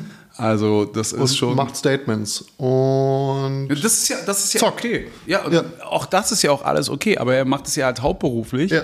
Das ist so ein bisschen, das ist ja ähnlich so wie mit Michael Schumacher damals. Weißt du, also ich glaube auch halt, also also größte Anerkennung für das, was äh, er geschafft hat. Und das Letzte, äh, wir wissen ja nicht gerade, in welchem Zustand er sich hier befindet. Also ich will mich da in keinster Weise drüber lustig machen. Das muss man schon mal vorweg halt irgendwo auch sagen. Wenn, das, wenn, wenn ich schon diese Ironie anspreche, dass der Typ hat, weißt du was ich, wie viele Rennen gefahren hat, auch schon Unfälle hatte und so weiter und so fort. Und dann passiert so beim Skifahren. Und obwohl du deinen Helm hast, weißt du, von allen Möglichkeiten, die du hast, haust du dann so halt auf die Fresse, dass du dann trotzdem halt noch einen Schaden davon wegziehst. Das ist- sind so, what are the odds? Aber letzten Endes, glaube ich, hat er das immer noch halt gebraucht, so dieses Challenging-Ding. Sogar als er erstmal das erste Mal in Rente gegangen ist. Und dann, ich meine, der hätte einfach mal wirklich so locker einfach nur an der Veranda sitzen können, Sonnenaufgänge, Sonnenuntergänge reinziehen können. immer. Und trotzdem er so, ey Conny, tut mir leid, ich kann jetzt bei den Pferden echt nicht helfen. Ich brauche das Ding, ich muss da raus, ich muss Competition haben und so weiter. Das ist, das klingt äh, hart, wenn du gerade so weißt, oh fuck, ey, wie soll ich meine nächste Monatsmiete zusammenkriegen oder so. Aber das ist auch so dieser klassische Beweis, Geld ist eben nicht alles. Ich kann mich erinnern, als ich so richtig harte Kritik dafür bekommen hatte, weil ich es einfach mal nur so, so einfach mal so dargestellt hatte, so äh, als Kobe Bryant ver äh, verstorben ist und so. Und das war so unreal, weil der Typ war ja so fast perfekt großartiger Basketballspieler, sieht gut aus, Familie. Helikopterabsturz. Ja, und dann auch Vor, wann war das denn? 2017? 8, 9? Das weiß ich gar nicht mehr, aber dann meinte ich auch so, ey, da hast du wirklich alles im Leben, dann Schürz ab und, und gerne so, was denn, glaubst du etwa, Reiche dürfen nicht sterben und so. Aber so eine Art und Weise, als würde ich, als würde ich dann so, so, äh, so Blasphemie halt irgendwo äh, aussprechen, weil ich denke so, äh, ja, Reiche dürfen gar nicht leben und als würde ich ihm halt das Menschsein absprechen. Aber was ich damit zum Ausdruck bringen wollte, war ja eben tatsächlich so. Das Ding ist, du hast alles, du hast alles in deinem Leben und dann einfach, heute gibt's bei euch. Das ist, das ist, das ist wirklich, wirklich krass. Aber auch wenn ich ein bisschen jünger bin, ist es nicht so, dass ich dich nicht kannte. Mein Bruder vermutlich mehr. Hast du deine ursprüngliche Frage, wer ich dann irgendwo auch bin? Das ist, das, da tue ich mich wirklich schwer. Früher waren wir schon in unserer Bubble. Wir waren ja halt. Moment mal ganz kurz. Welche Frage beantwortest du? Meine Frage so für die Leute, die mich nicht kennen, wie kann man mich dann irgendwie so einordnen? Und ich glaube, das ist halt wirklich Nein, schwer. woher könnte man ihn nicht kennen? Da gibt es halt so viele Möglichkeiten. Manchmal habe ich so das Gefühl, dass die Leute mich eher dadurch kennen, dass ich halt mit Leuten, die jetzt gerade so im Social Media mäßig so unterwegs bin. Also ich selbst nenne mich auch manchmal so selbst den, den Influencer der Influencer. Ähm, weil es manchmal auch so schon so faszinierend war. Es war auch dieser eine Raum, wo es mal eine Präsentation von Jeremy Fragrance gab. Und, äh, und er wirklich original anfängt so. Ja, die meisten von euch kenne ich auch äh, nicht. Es tut mir leid, aber ich gucke mir halt Inhalte von anderen gar nicht an und bin halt nur mit mir selbst. Ey, ehrlich. aber- Ja, aber, aber ehrlich und so. Und, und, und das hat ja auch nicht mal böse. Es war nicht so, ey, ich gucke mir euer Zeug nicht an, sondern es war wirklich so, ey, ich gucke mir euer, also ich gucke mir das von anderen nicht an. Also deswegen kenne ich euch dann einfach nicht. Trotzdem geht er durch das Kino in diesen kleinen Minisaal da im Soho-Haus, sagt allen Hallo, Hallo, kommt er zu mir so, ey, war, ey, du bist da. Weißt du, und, dann, und, und du hast richtig gemerkt, wie die ganzen anderen, die ja eine äh, enorme Reichweite irgendwo hatten, im Verhältnis zu mir auf jeden Fall, sich dann irgendwie umdrehen und dann so, hä, warum kennt der ihn denn so? Das war für die auch so ein bisschen komisch, weil die es halt irgendwie sind, gewohnt weil, weil wir mit dir aufgewachsen sind. Bei uns lief, Ja, ja, liefen voll. Musikvideos eigentlich den ganzen Mittag, während wir irgendwas gespielt Und wir hatten haben. keinen Wettbewerb. Also es gab halt den anderen Musiksender, aber das war es ja schon. Heutzutage Dessen Namen wir aus werberechtlichen Gründen natürlich nicht Nee, die, die haben ja irgendwann am Ende haben die ja zusammengehört. Und Viva gibt's ja so nicht mehr. Aber äh, tatsächlich ist es so, ich finde es halt einfach so faszinierend. Ähm, Wann hast du angefangen bei MTV? äh, mein Vertrag begann am 1. Januar 1999. Das weißt du noch ganz genau. Ja, natürlich, weil ich ja noch weiß, hier im Original, ich habe ja Da war ich sieben. Necke, Ich habe also hier, ohne jetzt irgendwie preiszugeben, wo wir uns hier gerade befinden. Ich hatte damals kein Faxgerät und ich musste den Vertrag unterschreiben, wollte den Vertrag unbedingt Ja. unterschreiben. Ähm, Und dann bin ich hier rumgerannt und in deiner Straße, Ja. von hier höchstens 100 Meter entfernt, Ja. höchstens 100 Meter entfernt, war so ein Reisebüro. Da bin ich reingegangen und gefragt, ey, es okay, wenn die hier was äh, herfaxen und so weiter und so fort. Das war mir ein bisschen unangenehm, weil er dann auch in dem Vertrag gesehen hat, was ich dann so verdient hatte. ich mein, und ich habe in Wedding gewohnt. Und äh, für damals, äh, damals war das halt einfach viel Geld. Also es wäre für mich immer noch viel Geld, aber es war halt so schon, wo er sagt so, was für ein, weil ich ihm habe, ich brauche diesen Job und so weiter und so fort und Kram und Co. Äh, also ich komme schon halt, äh, darum, ich komme schon hin und meine so, ey, ich, äh, ich habe kein, also das, dieser, dieser Bedarf schon, ich habe kein Faxgerät, aber es geht um Job und brauche einen Vertrag, können wir machen. Er so, ja klar, können wir machen, Kram und Co. Aber er kam dann noch an und meinte so, ich kann es ja auch offen sagen, ähm, was für einen Job bitte, Wedding. Ja. Äh, unterschrieben habe ich das ja dann 98. Ja. 98 Wedding. Also, in welchen Job bekommt man denn 90.000 D-Mark? 90.000 D-Mark. Das war äh, Jahresgehalt. War ein Jahresvertrag. Ich kann die Gehälter überhaupt nicht in D-Mark rechnen. Das sind 45.000 Euro. Das ist richtig, aber auch heute wieder nicht mehr so inflationär gesehen. Nee, Ne? aber das war damals, also für mich weddingmäßig. das klingt nach über einer Menge, nach einer Menge, Menge, Menge Geld. Ja, aber halt so im Fernsehkontext, also jetzt mit einem Thomas Gottschalk oder Günther Jauch und schon damals war das halt, äh, das war halt dann nichts. Aber für mich war das halt damals einfach so, wow, krass. Was hast du davor gemacht? Äh, gar nichts. Ich habe gemodelt. Gemodelt und äh, Komparsenjobs und das alles möglich irgendwie auch so gemacht. Damals irgendwie noch sich so durchgehangelt. Und wie kam das dann mit MTV? Mit MTV waren reine, also es war eine Verkettung von äh, diversen Sachen. Also wirklich so, das war so von Zufall, von Zufall in den Zufall gestolpert. So wie es heute eigentlich heut- heutzutage auch immer noch ist. Das, was du heutzutage Netzwerk nennst, war damals halt einfach so natürlich, weil du dann einfach über Ecken jemanden kennengelernt hast, aber ich bin da nie so zielstrebig da, darauf eingegangen. Gestern habe ich Minkai noch getroffen und meinte so, ja, ich weiß noch, wenn ich dich das erste Mal kennengelernt habe, das war noch bevor du MTV-Moderator warst. Ich weiß nicht, wer, wer, wer Kai ist. Du weißt, Minkai Fanti, kennst du nicht? Min Kai. Ist das eine vietnamesische Schauspielerin? Äh, eigentlich aus München, ja, aber mit äh, Vietnamesisch. Hat sie auch einen Podcast mit. Äh, Ja, mit Seat. Mit Rise Cupra Up? Nee, Cupra ist ja Seat ist jetzt tot. Aber ist Rise Up? ist es Rise Up? Weiß Ich glaube, es ist Rise Up, ne? Also wie Reis, nur auf Englisch mit C. Rise. Ich glaube schon, dass sie einen Es hat irgendwas mit Multikulti so zu Ich tun und so weiter und so. Und trotzdem Okay. hat sie mich Kennen wir. nie eingeladen. Vom Hören sagen. Ja, ja. Und die meinte auch so, dass sie mich ja damals irgendwie noch mal so kennengelernt, äh, kennengelernt hatte, bevor ich dann MTV-Moderator war. Mhm. Ja. Also deswegen, und heutzutage, da gibt es halt eine, einen Generationsschlag. Die können was mit mir anfangen. Die Jüngeren sind immer ein bisschen so irritiert und es war auch so lustig, um das mal so in Relation zu setzen. Äh, eine, die das Manage, die mit beim Management von den Fantas mit dabei ist, ähm, die war auch bei dieser Buchpräsentation. Auch die müssten wir für das jüngere Publikum kurz erklären, denn Fantas? die Fantas sind jetzt Fantas nicht, sind immer noch populär. sind nicht verschiedene Sorten von äh, Limonaden. Nein, das ist eine sogenannte Hip-Hop-Band.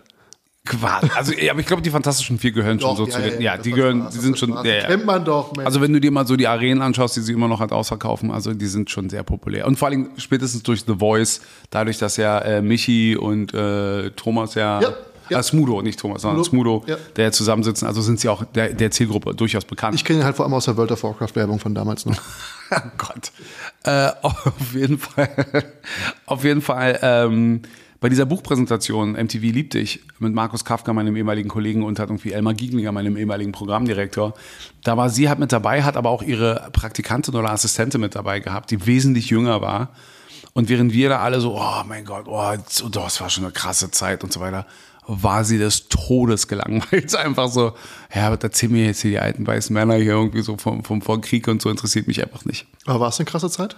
Äh, ja, Weil es war ja innovativ, es war ja neu, das gab es ja, das war, das war der, der Musiksender, den gab es ja vorher Ey, nicht war- in Deutschland. Nein, ich, ich, glaub, ich glaube, was mir gestern eben noch aufgefallen ist, gestern, wie gesagt, mit bei dieser Echtpräsentation, was das für einen Unterschied gemacht hat, in einer Zeit zu leben, wo du eben nicht an jeder Ecke irgendwo ein Handy hast, was sich halt irgendwo auch filmen kann, wo du doch schon eine gewisse Form von Freiheit hast. Ja.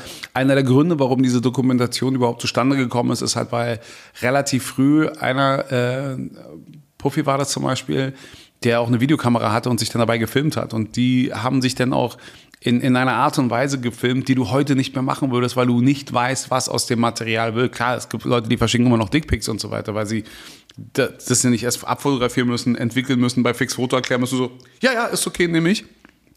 Sondern der Zugang ist ja da viel ein, einfacher. Aber die haben sich dann irgendwie auch so äh, dabei gefilmt, wie sie im Hotel dann alle so richtig so splitterfasernackt so irgendwie in den Jacuzzi gehen, äh, steil gehen, ihre Lümmel da einfach so hin und her halten. Die Bilder so gibt es weiter. immer noch. Nur halt von Leuten und in engeren Kreisen. Ja, aber eben tatsächlich, aber so, du agierst heutzutage anders. Auch du, sobald du irgendwo in einem Laden bist und siehst, hat ein Handy irgendwo oben, dann denkst du nicht, so spielt der Candy Crush, sondern filmt er mich und was macht der Das da? ist korrekt. Das ist ganz eigenartig, dass sich das eingeschlichen hat. Aber es hat sich auch ganz oft als wahr behauptet. Äh, ja, aber darum, ich sag ja, und diese Zeit, das ist die Zeit, die ich dann auch miterleben durfte. Also eine, eine Person der Öffentlichkeit zu sein, aber noch mit einem höheren Maß an Privatsphäre. Aber eigentlich erst jetzt wieder, weil du bist. Ähm, gab es eine andere Plattform, die so in engen Kontakt mit internationalen Superstars war wie dein Job als MTV-Moderator, weil zu dir kamen ja alle Größen international aus Amerika, aus Großbritannien für ein Interview. Aus Österreich, aus Hessen. Das wollte ich jetzt gerade nicht. genau, die Größen eben, ne? Badesalz, keine Ahnung, wen gibt's noch. Aber sag mal, du hast es hier alle getroffen und dafür warst du ja auch bekannt. Wenn du damals durch die Straßen gegangen bist, äh, keine Ahnung, von 99 Beginn bis, wann warst du dann da? Wahrscheinlich bis 2010. Dann kannte dich doch automatisch jeder. In unserem Dunstkreis. Musik, jeder, jeder liebt Musik. Ja. Man muss aber auch da erläutern, MTV war ja nie der Sender mit den millionenfachen Einschaltquoten. Was es ja gemacht hat, war, die Programmstruktur war einfach eine andere. Schon alleine Werbung war da ein ganz wichtiges Thema, weil du konntest ja schon nach zwei Videoclips schon wieder Werbung spielen. Deswegen war auch war die Sehgewohnheit was anderes. MTV war mitunter auch ein Sender, den du einfach wie so Radio hast einfach laufen lassen. Und da gab es halt immer so Inhalte, die halt super spannend waren. Äh, also für die damalige Generation. Und einfach so durch diese Frequenz, auch Markus Kafka war ja dadurch auch populär, weil er die News gemacht hat. Und so zu jeder vollen Stunde gab es halt diesen News-Ausblick und dann abends mal das volle. Programm. Es war ein sehr langes Programm. So gesehen war, war die Wahrscheinlichkeit, ihn innerhalb einer Stunde zu sehen, sehr hoch. Ja. Und die Wahrscheinlichkeit, mich dann im Laufe des Tages zu sehen, dadurch, dass ich so viele Formate gemacht habe, ebenso hoch. Und dann, wenn du noch sowas gemacht hast, so wie, Was waren die Formate? Was war's? ich habe alle, glaube ich, gemacht. News habe ich nie wirklich moderiert. Ich habe nur mal so ein Backup irgendwo. Bei MTV Cribs habe ich dich nicht gesehen. Und Nee, MTV bei, Cribs war ja auch ein US-Format als solches. Und wie hieß das mit dem Autotune? Äh, doch, ich habe Pimp My, äh, Pimp My Whatever habe ich zum Beispiel gemacht. Wirklich? Ja, Pimp My Whatever, das haben wir dann in Hamburg gemacht. Auch mit den Elf-Cycles so. Alles. Ich glaube, da wurde, da wurde äh, ein Katzenklo, äh, ein Bike und alles Mögliche irgendwie so äh, äh, gepimpt. Das war schon ziemlich geil. Also ich habe auch wirklich auch Sachen sehen dürfen, eben, die damals nicht so zugänglich waren wie heute. Ich habe gerade vorhin noch so einen Bericht darüber gesehen, wie, wie fake doch einfach immer so diese Touristenattraktionen sind, wo alle so an einem Wasserfall sind oder an so, einer, an so einem Wahrzeichen. Ja, ja, und im dann gehst du vor, ist siehst da so eine Riesenschlange, knips, knaps und Ja. dann nichts Entspannung, sondern, oh geil, ich habe dieses Bild. Die Leute denken, ich hatte geile, eine geile Zeit. Mhm. Wir hatten damals wirklich eine geile Zeit. Aber auch skurrile geile Zeiten, wie zum Beispiel, wenn Leute so zum Rock am Ring gehen, dann, äh, Rock am Ring feiern wir. wir haben, ich habe andere Sachen erlebt, weil ich habe ja nicht unbedingt die Acts auf der Bühne erlebt, sondern mei- meistens gab es gar nicht die Gelegenheit, sich die auf der Bühne anzuschauen, weil du dann schon Backstage gewartet hast, bis eine andere Band auf deren Bühne fertig ist, um dann zum Interview zu Für kommen. dich gab es die Möglichkeit nicht, weil du im Interview saßt und Ja, hast ja, also ich hatte nie diese Erfahrung, deswegen bin ich auch nicht so in der Festivalgänger. Ich hatte nie so diese Erfahrung, hin, campen, Do äh, Dosenravioli, Bier überschütten. Ü Bier überschütten, Schlammbudel und so, sondern für mich immer Hotel, Saukalt alles gut. Äh, ja, also war, hast was verpasst. nee, eben nicht. nee, eben nicht. Auch, auch so Splash, weißt du, wo jetzt irgendwie so auch wirklich so äh, junge Menschen, die tatsächlich auch rein recht, nicht nur rechnerisch auch meine Kinder sein könnten, Ja. die jetzt sagen, oh, Hip-Hop, Kram, Vielleicht Co. auch sind. Naja, das glaube ich nicht. Ähm, oh, nein. Ähm, und ich meine, das ist ja jetzt da in diesem einen Areal, wo ja auch irgendwie das Melt-Festival irgendwo stattfindet. Die ersten Splash, die waren dann. Ferropolis meinst du? ja, ja, Ferropolis, danke. Die ersten Splashs waren, glaube ich, am. Im Chemnitz, an diesem Genau, See. da wo Kosmonaut dann stattgefunden hat, am Genau. äh, Rabenstein oder so. Kann sein. Und das war, oh mein Gott, was wir da alles erlebt haben. Also, also da kann man echt froh sein, dass es da, viel, dass es da keine Handys zu gab. Also waren es diese besagten Partys, wo jeder seinen Lümmel in der Hand hatte? Wo war's? Jeder seinen Lümmel in der Hand hatte? von denen du vorher noch sprachst? Nee, das haben die einfach nur so für sich gemacht, aber so in dem Kontext. Du hast dich halt schon so frei gefühlt und konntest halt machen, was du wolltest. Also wir hatten einfach eine gute Zeit. Wie wird man Moderator? Wie wird man MTV-Moderator? Wir wissen jetzt, was du verdient hast, aber wir wissen nicht, wie es dazu gekommen bist, denn du warst Model. Das war mein äh, Grundgehalt. Ähm, es, es hat sich im Laufe der Jahre dann tatsächlich gesteigert, deswegen sage ich noch, so war damals echt gut. Ähm, aber auch das ist nichts im Vergleich zu, was jetzt ähm, Influencer oder Persönlichkeiten so im Internet jetzt so Möglichkeiten haben zu verdienen, weil sie ja keine, Mittelsmä äh, keine Mittelsmänner mehr haben. Ich war ja. Du warst festangestellt. Ich war festangestellt Ja. und habe meine Bonusse bekommen, wenn ich dann mal mehr als vertraglich vereinbart dann irgendwo auch gemacht habe. Bonus auf was? Extra Tage, dann nochmal Auf Ausland. Reichweite auch? Nicht auf Reichweite. Also tatsächlich, ich habe mein Gehalt gehabt für einen festen Satz an Aufzeichnungen. Dadurch, dass ich ja so viel gemacht habe, hat sich das manchmal verdoppelt, verdreifacht und so weiter und so fort. Und natürlich gab es dann irgendwann mal auch so eine Grundsteigerung und so. Ich meine, ich war elf Jahre da, da gab es irgendwann mal auch eine Das Entwicklung. ganz geil, wenn es eine Art Provision gibt für Moderatoren, nicht. Moderatorinnen, dass wenn ein Interview richtig durch die Decke geht, beispielsweise, dass du dann nochmal beteiligt wirst an der Reichweite. Nein, aber das war, okay, das ist dann so eine Perspektive, die du heute hast. Aber die gab es damals nicht. Heutzutage hast du aber eben tatsächlich im Umkehrschluss eben aber auch so diese Verpflichtung, alles einzunehmen. Also die wenigsten, viele scheitern ja spätestens an der Steuer. Das ist das, was auch viele Leute immer noch, ja, so vielen das Genick bricht, weil sie alle so eine, sie sind ja, sie sind ja noch mehr als nur Quereinsteiger, sie sind ja wirklich so Reinstolperer teilweise. Liebe Grüße gehen raus an Tanzverbot, der jetzt pleite ist, weil er das eben nicht bedacht hat. Ist dem so? Jupp. Ja, okay. Aber gut, na, weil die Leute das halt einfach, weil sie auch keinen an der Hand hatten.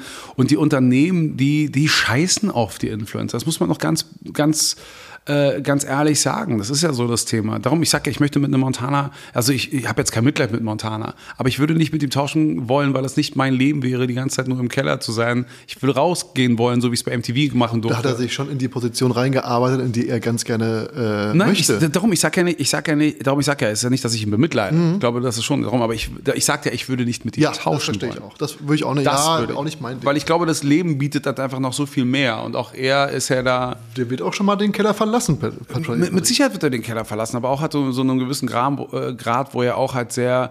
Warst du nicht auch, warst du nicht auch beim OMR, als er da so seine Rede hatte? War das nicht die, äh, war es die OMR? War es Ja. nicht die Gamescom, wo er da nicht mehr durchkam? Ach so, da- das war, das war so, was diesen ganzen Fame-Faktor angeht. Aber wenn halt so, ein- so Montana sich dann auf die Bühne stellt, dann im Interview mit Kai Pflaume und dann darüber halt irgendwie so, so nachdenkt, so von wegen, ja, weil natürlich, das Fernsehen, das ist das ähnlichste wie Knossi. Ich persönlich halte tatsächlich Knossi für einen sehr guten Moderator. Ich finde, dass er, ich, warte, ich finde, dass zum Beispiel das, was er Ich bei RTL, nee, nee, weil du schon so ein bisschen so nachgedacht hast, so, hm, Ne, Nachdenken. so? Ich, ich denke nach über das, was du sagst. Also Knossi zum Beispiel hatte meines Erachtens einen sehr guten Job mit seiner Late-Night-Show gemacht, wo er da so täglich frisch geröstet da von Stefan Raab auch gearbeitet hat. Auch interessant, so täglich frisch geröstet. Die, die Idee, geröstet. Die Idee war es ja, mit wechselnden Moderatoren dieses Format ähnlich wie äh, TV Total ja quasi dann irgendwie da äh, laufen zu lassen. Und dann hat man sich aber so auf Knossi eingefahren und dann einfach auch mal so mit wechselnden Sendezeiten, dass es gar keine Möglichkeit gab, sich da wirklich zu etablieren. Und dann war es auch nur über diesen RTL Plus Service, der damals noch nicht so ausgereift war wie jetzt. Und dann hat er nicht die Quote erbracht, die sie sich halt gewünscht haben. Und dann haben sie ihn einfach abgeschossen, ohne einfach mal ihm halt auch wachsen zu lassen oder beziehungsweise auch, dass er sich etablieren kann, weil ich finde, er hat einen verdammt guten Job gemacht. Und dann im Nachhinein äh, gab es dann auch wieder so Managementwechsel, haben sie festgestellt, oh mein Gott, Knossi, es gab ja diese eine Let's Dance Staffel, wo er und Sally mit dabei war, wo sie fast bis zum Schluss durchgehalten wurden. Nicht unbedingt wegen, äh, für ihr Können, sondern in erster Linie für, äh, äh, für diesen Social Media auf äh, Hör ich da ein bisschen Neid raus, weil du von Roche mit einer 3 abgespeist worden bist? äh, vier, drei, Wir spielen es hier ganz kurz ein. Drei. Vor allem, wie lange du gebraucht hast, um das dann irgendwie so zu erkennen, dass ich es bin.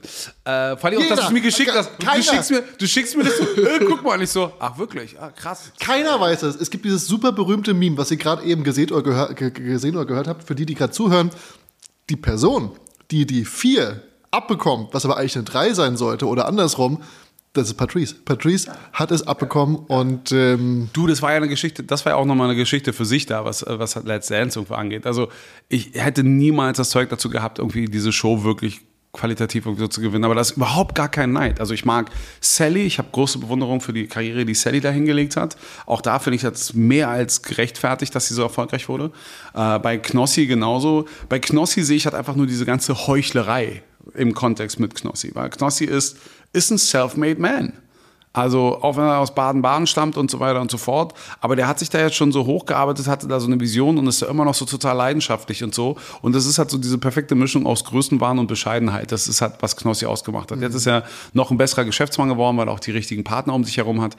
Aber wenn du dann halt Montana Black halt siehst, dann musst du schon ein bisschen schmunzeln. Das war auch in diesem Raum so, wo er, wo du halt gemerkt hast, dass er das, guck mal, er ist es ist ja gut, dass er so eine finanzielle Sicherheit hat, dass er sich auch eine Meinung leisten kann. Das unterschätzt immer Leute, was persönliche Meinung angeht. Sophia Tomala ist zum Beispiel so eine Person.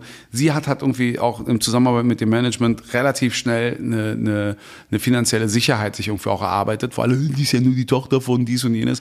Nicht, das ist die beste Moderatorin im Trash-TV-Bereich, die ich kenne. Ich mag sie als Moderatorin nicht. Aber ich mag sie als Trash-TV-Moderatorin, während alle anderen, wie heißt die andere, Cindy? Weiß ich gar nicht. Weil nicht. Also, also, also Sophia, Sophia mag ich, liebe ich halt als Mensch. Ja. Ähm, und ähm, demzufolge, aber noch einmal kurz auf, auf Knossi, äh, nee, auf Montana so zurück. Es war doch einfach lustig, dass er dann hinstellt. Wen denn jetzt? Auf Montana.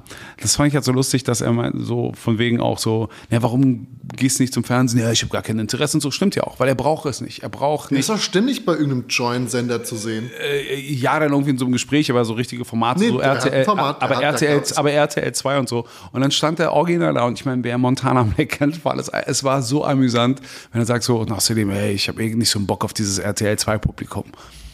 Und siehst du genau die Reaktion bei ja, diesem ich, ganzen Raum. ich erinnere mich an, dieses, an diese Aussage. Ich habe das war als Clip, das wurde hoch und runter ge, gepostet. Wo du dann wirklich denkst so, oh, really? Okay. nice one. Das ist dein Publikum, richtig. Äh, ja, also deswegen fand ich, das, das sind immer so Sachen so mit dieser Selbstwahrnehmung und so weiter und so fort. Aber Fakt ist, da war noch, auch beim OMR war ja auch nochmal, und dann bin ich mal fertig so mit diesem, äh, mit diesem äh, Vergleich so. Ähm, es ist ja nicht so, dass ich mich rechtfertigen muss jetzt zu meiner Position. Also ich, ich, es schmeichelt mir, wenn Leute mich ja noch positiv in Erinnerung haben, also sei es jetzt nun durch meine Arbeit selbst oder dass ich sie halt an eine Zeit erinnere, die ein bisschen sorgefreier war, weil du halt nur in der Schule warst, keine, nicht so viel Steuern zahlen musstest und so weiter und so fort. Aber ähm, und das ist jetzt auch nicht irgendwie um das, was ist besser, was ist schlechter, aber was ich halt auch irgendwo auch sehe, weshalb ich eben nicht neidisch bin.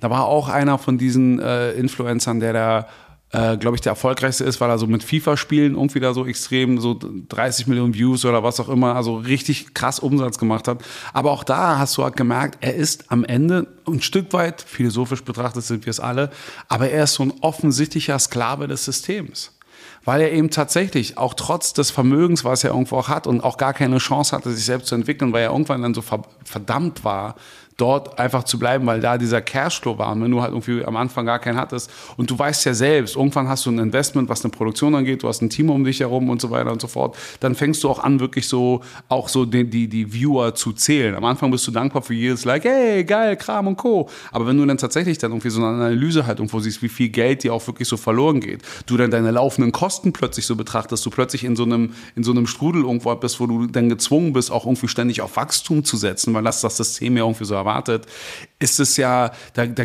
wird ja nicht irgendwie menschliche Exzellenz präsentiert, sondern das ist ja wirklich eine, eine, eine Armee von, von Avon-Verkäufern, die da mehr oder weniger herangezüchtet werden muss. Das siehst du ja auch, oft genug gibt es genügend Stoff für einen Böhmermann, wenn auch immer ja irgendein Skandal irgendwo äh, denn aufkratzt, gibt es immer eine Handvoll von Influencern, die sich irgendwo entwickelt haben. Ey, und hier, ey, dieser krasse Stift und so, also den müsst ihr mal echt ausprobieren, der ist von außen so grün und schreibt blau, das ist fantastisch, also äh, wenn ihr jetzt auch noch bei mir in die Kommi schreibt, kriegt ihr 20% Discount und so. Du meinst so ein bisschen wie Malnutrition gerade und Rezo und den anderen, wie sie ja, alle heißen. Siehst du, und, ja. und gerade Rezo. Ja, gerade Rezo. Das, ich verstehe auch nicht, warum bis heute noch nichts kam. Aber das ist ein anderes Thema. Um zur Frage zurückzukommen, wie wird man Moderator bei MTV? Das, deswegen, das geht ja gar nicht mehr. Das gibt es ja nicht mehr. Aber wie ist man das geworden? Äh, damals auch einfach aus einer Verkettung der, der, der Zufälle, wie ich es am Anfang ja schon gesagt habe. Es war wirklich so. Aber wie war es bei dir? Bei mir war das eben tatsächlich, irgendwann fing es an mit ähm, äh, einem Freund, der mich damals, äh, so als ich bei Hagen das Eiscreme verkauft habe, gefragt hat, so, ey, hast du schon mal über das Model nachgedacht und so weiter und so fort. Äh, so die ersten Schritte gemacht. Dann gab es mal, glaube ich, so die ersten Castings, damals auch noch mit Kimsey die so eine der, also nach Christiane Barker so eine der ersten deutschen Moderatoren war, aber damals auch bei MTV Europe. Ähm, da erinnere ich mich noch ganz genau am Gendarmenmarkt Äh, Im Hilton gab es da so ein Open Casting, da bin ich sogar irgendwo auch gewesen. Da habe ich dann im Gespräch äh, Marie-Christine Herriger kennengelernt. Oh, Marie-Christine Herriger, Marie-Christine Herriger war äh, Model damals und auch in dem Otto-Film und die fand ich total heiß. Und deswegen war ich mit der im Gespräch so, ja, ja, alles klar. Und sie so, ja, wir machen auch Sachen gerade Models und so weiter und so fort. Ich so, ja, okay, ja, erzähl mir das. Ja, wirklich? Ja, das finde ich interessant, ja. Hast du einen Freund? Also so ein Gespräch war alles mehr oder weniger. Und ähm, die erzählte mir dann, dass sie jetzt irgendwie bei einer Modelagentur arbeitet und dass sie dann auch irgendwie so einen Modelwettbewerb machen und sich äh, das ganz interessant fände, wenn ich da mal vorbeischauen würde.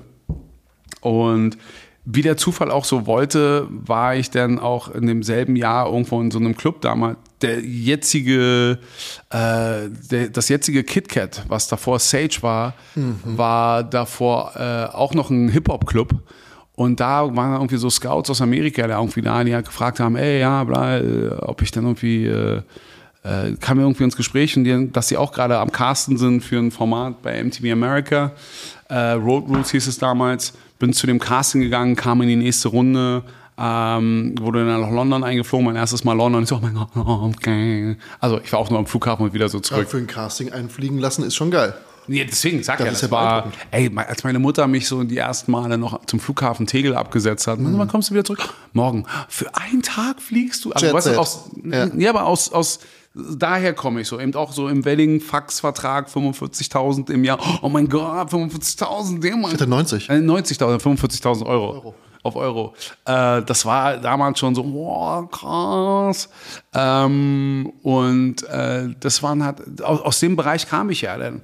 Und dann habe ich dieses Road Rules Ding gemacht, habe Europa irgendwo auch entdeckt, habe auf einfach einen anderen, auch eine andere Perspektive auf das Leben gehabt, auch ein anderes Selbstbewusstsein getankt. Nicht so von wegen, geil, ich bin jetzt das Shit, weil ich beim Fernsehen bin, sondern auch wirklich, ich glaube, was mich am meisten damals beeindruckt hatte, 96 war das ja, Sechs- ja, 96, in Spanien zu sein, wo es damals eine Arbeitslosenquote von 20 Prozent gab. Aber fucking hey, die Leute waren alle gut drauf. Wieso warst du auf einmal in Spanien? Was, was, was, Weil ich bei diesem Format sind wir durch Europa gereist und so weiter und so fort. Habe ich für MTV America dieses Format gemacht. Kam dann wieder zurück und dann kam dieser Wettbewerb, das Gesicht 96. Von die, ich- wo ich diese Marie-Christine Herriger, die später dann auch bei Gute Zeit und Schlechte Zeit ja irgendwie auch nochmal mitgewirkt hatte. Ähm, äh, denn äh, genau, da hatte sie mitgewirkt, deswegen fand ich sie so heiß. Äh, nicht, weil sie da mitgewirkt hat, aber ich, da habe ich sie gesehen und fand sie Ja. halt heiß. Also ich finde, sie ist immer noch eine sehr hübsche Frau. Sollen wir Grüße rausschicken? Ähm, Grüße raus Also- an Marie-Christine, die ist nicht mehr Herriger, die hat jetzt mittlerweile auch geheiratet und hat jetzt auch schon zwei Kinder, die, wahrscheinlich, die wahrscheinlich schon zum Die Splash gehen. Grüße wieder zurück. Okay, nein, immer noch gerne zurück. Und ich bin dann zu. Dann bin ich zu diesem Wettbewerb gegangen und war dann irgendwie, habe es dann irgendwie unter die Top Ten geschafft und habe dann irgendwie so ein bisschen gemodelt. Von dem Modeln hatte ich dann so ein bisschen, dann bis so halt hin und her gereist, war dann irgendwann auch in Hamburg. In Hamburg auf so einer Modelparty. Nee, genau, dann war ich in, dann war ich in Köln war zufälligerweise bei einem Casting, weil eins, ein Freund, der mitgemodelt hatte, der auch unter den Top Ten war, der war bei Verbotene Liebe und der Cast, der, dann habe ich den mal begleitet, war so ein Caster, komm doch vorbei, wir casten gerade. Dann habe ich so eine zweimonatige Rolle dann bei Dings bekommen. Warte mal ganz kurz. Verbotene Liebe ist aber nicht die Show von Lilo Wanders damals, oder? Nee, verboten, nee, nee, äh, nee, Forbidden Love war dieses äh, Soap auf, äh, bei der ARD. Na Gott sei Dank. Verbotene Liebe. Nee, nee, was, was war das andere? Irgendwas, irgendwas. Ich weiß nicht, wie Lilo Wanders irgendwie. Müssen wir nochmal recherchieren, wie Lilo Wanders Format ist. Aber verbotene Liebe war. Äh, verbotene Liebe, weil eigentlich dürfte diese Partnerschaft nicht stattfinden, so Drama. Und dann habe ich zwei Monate äh, Soap gemacht und zwar, ich versuche es wirklich zum Schnelldurchlauf. Und nach zwei Monaten äh, Soap dachte, hatte ich dann so ein bisschen Cash, also was heißt ein bisschen Cash? Also damals habe ich dann schon auch so wenig Ich war verdient. stinkreich, verdammt nochmal. Nein, aber es war ja, damals gab es noch nicht so diese EasyJet-Geschichten oder was auch immer. Also dann war ich zum ersten Mal noch nie so lange am Stück außerhalb von zu Hause weg, weil ich da denn, äh, na, wieso, wobei ich nicht, ich war zwei Monate in Köln, Road Roots war ja ungefähr genauso lange, aber ich war zwei Monate in Köln und da war nicht so mal zwischendurch am Wochenende wieder zurück nach Berlin, so wie es heute machst oder mit dem Zug fährst oder wie auch immer, weil damals war das halt einfach schweineteuer und ich habe einfach so Cash zusammengehalten, wo es halt um ging. Aber dann hatte ich ein bisschen Cash und dachte ich so, na jetzt kann ich ja wieder mit dem Model irgendwie ein bisschen Gas geben, äh, bin dann nach äh, Hamburg gekommen und gleich Hamburg am ersten Abend auf irgendwie so einer Modelparty war eine so, ey, wir suchen gerade Moderatoren, hast du Bock und so, magst du Hip-Hop-Kram und ich so, ja, ja, okay. Nice. Und so kam ich dann zu MTV. Also das mochtest du war- Hip-Hop-Kram? Äh, mochte ich, aber ich mochte nicht immer darauf angesprochen zu werden, weil das immer so klischeehaft war. So. Weil wenn, das habe ich immer so gehasst. So ähnlich, nicht so, äh, noch schlimmer als das mit Patrice, habe ich das immer gehasst. Habe hab ich das immer gehasst. Ja, ne, weil das, Ja, das steckt tief. Nee, ich das nee weil das, weil das so, so zusammenhängt. Ich hab mich so, entschuldigt. so wie wenn Leute immer dann immer ankommen, so, ah, machst Hip-Hop, yo, yo, yo, yo, yo, yo, und vor allem immer, yo, yo, yo, yo. Würde ich niemals machen. Das war. Habe ich das gemacht? Nee. Nein, nein, aber ich sag ja, das verbinde ich damit. Ach so. Und das war halt wirklich so diese Speedy Gonzales-Geschichte. Also das ist nicht so, von heute auf morgen wurde ich MTV-Moderator, sondern es war wirklich eine Verkettung von mehreren Sachen auf einmal. Und in erster Linie habe ich auch mich als Moderator Deswegen, es klingt despektierlich, ist auch ein bisschen mit einer Spitze auch gemeint, dass du viele Leute heutzutage nur noch so als Avon-Vertreter irgendwie so erlebst, irgendwie auf Social Media. Aber in erster Linie dadurch, dass ich halt so viel gejobbt habe, habe ich auch meinen Job bei MTV immer nur als Verkäufer verstanden. Ich habe ja genügend in Plattenläden gearbeitet und eigentlich war MTV nur derselbe Job und so. Was magst du? Ey, habe ich für dich. Hier, warte mal, hier habe ich dir eine Platte, ey, musst du immer reinziehen, das ist das geilste Typ. Mehr habe ich ja nicht bei MTV eigentlich gemacht.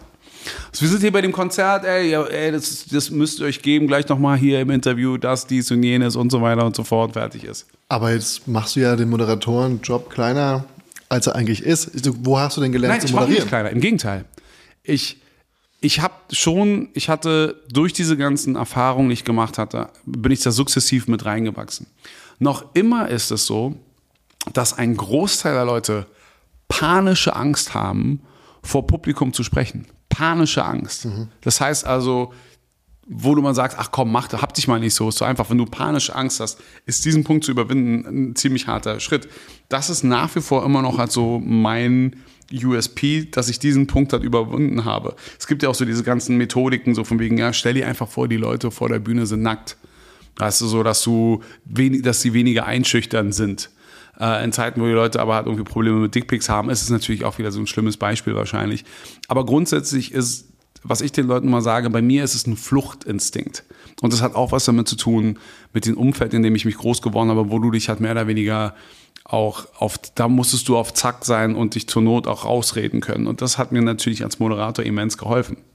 Wenn es mal Das ist ja so. eine Frage, woher, woher wusstest du, wie man moderiert? Wie hast du es gelernt? Weil du hast ja keine weil ich, weil, weil, ich Vorbild, weil ich Vorbilder hatte und deswegen habe ich mir das nie, deswegen hatte ich Wer immer war dein ein, Vorbild?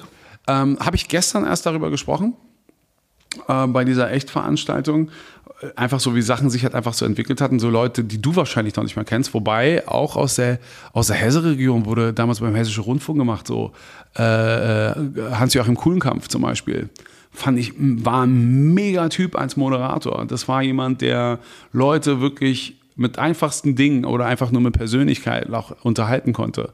Damals, wo du noch nicht so die großen LED-Wände gebraucht hast oder Konfetti und Kram und Kohn, der Typ ist rausgekommen, hat den ganzen Saal einfach mal unterhalten, weil er die Bühne gerockt hat, weil er einfach mal Persönlichkeit hatte. Und das, glaube ich, waren für mich immer so diese Leute, die mich immer so abgeholt haben und was ich auch gerne erfüllen wollte, aber immer das Gefühl hatte, ich könnte das nicht erfüllen, weil die halt für mich so larger than life irgendwo auch waren. Aber eben das, das Stück weit an, an Demut. Ich habe auch immer, der, ich war immer der Auffassung, dass einer der Gründe, warum ich auch so lange MTV machen konnte, nicht der ist, dass ich so gut war oder so gut wurde, sondern für mich war das immer Konnte ich nicht mehr kündigen nach drei Jahren. äh, na, das war noch, na, das war noch eine ganz andere Geschichte. Ähm, es, ja, es war, äh, was schlimmer war, war, ähm, ja, das ist auch wirklich noch eine Geschichte für sich. Was hart war, ich war immer der Auffassung, dass die anderen einfach nicht, nicht besser sind. Nicht, dass ich besser als sie bin, sondern dass die anderen nicht gut waren. Es war für mich kein Wettbewerb in der Form. Und das war für mich immer so die Begründung. Ich habe nie begründet, ich bin so geil, deswegen bin ich hier, sondern für mich war es immer so, na, weil die anderen einfach nicht äh, gut sind. Aber ich habe mich nie selbst als der Beste oder ich bin gut irgendwo tituliert. Überhaupt nicht. Weil die Quote. Quote gab es bei MTV nicht, die war irrelevant.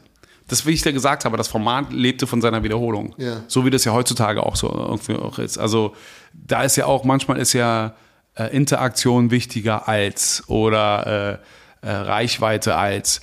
Wir leben, auch- ich komme noch aus einer Zeit, wo wenn du einen Top Ten Hits hattest, dann hast du halt deine Kohle wieder gemacht. Heutzutage kannst du auf der Eins sein und hast wahrscheinlich immer noch nicht die Unkosten wieder raus, die halt die ganze Produktion drumherum hat irgendwie gekostet hat. Ich meine eigentlich die Auswechselquote von Moderatoren und Moderatorinnen, die war recht hoch. Teilweise waren die Leute ja nur wenige Jahre da oder wenn überhaupt ein Jahr. Ja, aber das war ja schon okay für, für Das ist schon okay. Ja. Aber du warst gefühlt immer da. Oder warst du, bist, bist du mit dem Untergang von MTV auch ausgeschieden oder bist du Kurz vorher? davor. Was ist passiert? Also was heißt kurz davor? Ich habe einfach alles eingestellt. Und dann war, glaube ich, so MTV Home war das letzte, was es mir noch gab. Und dann wurde das auch noch eingestellt und dann war es das. Und haben sie einfach gesagt, Patrice, hey, danke für die letzten zehn Jahre. Ja, na, ich hatte eh noch, ich hatte eh noch so einen Zwischenfall, den wir jetzt nicht wieder so ausgraben müssen.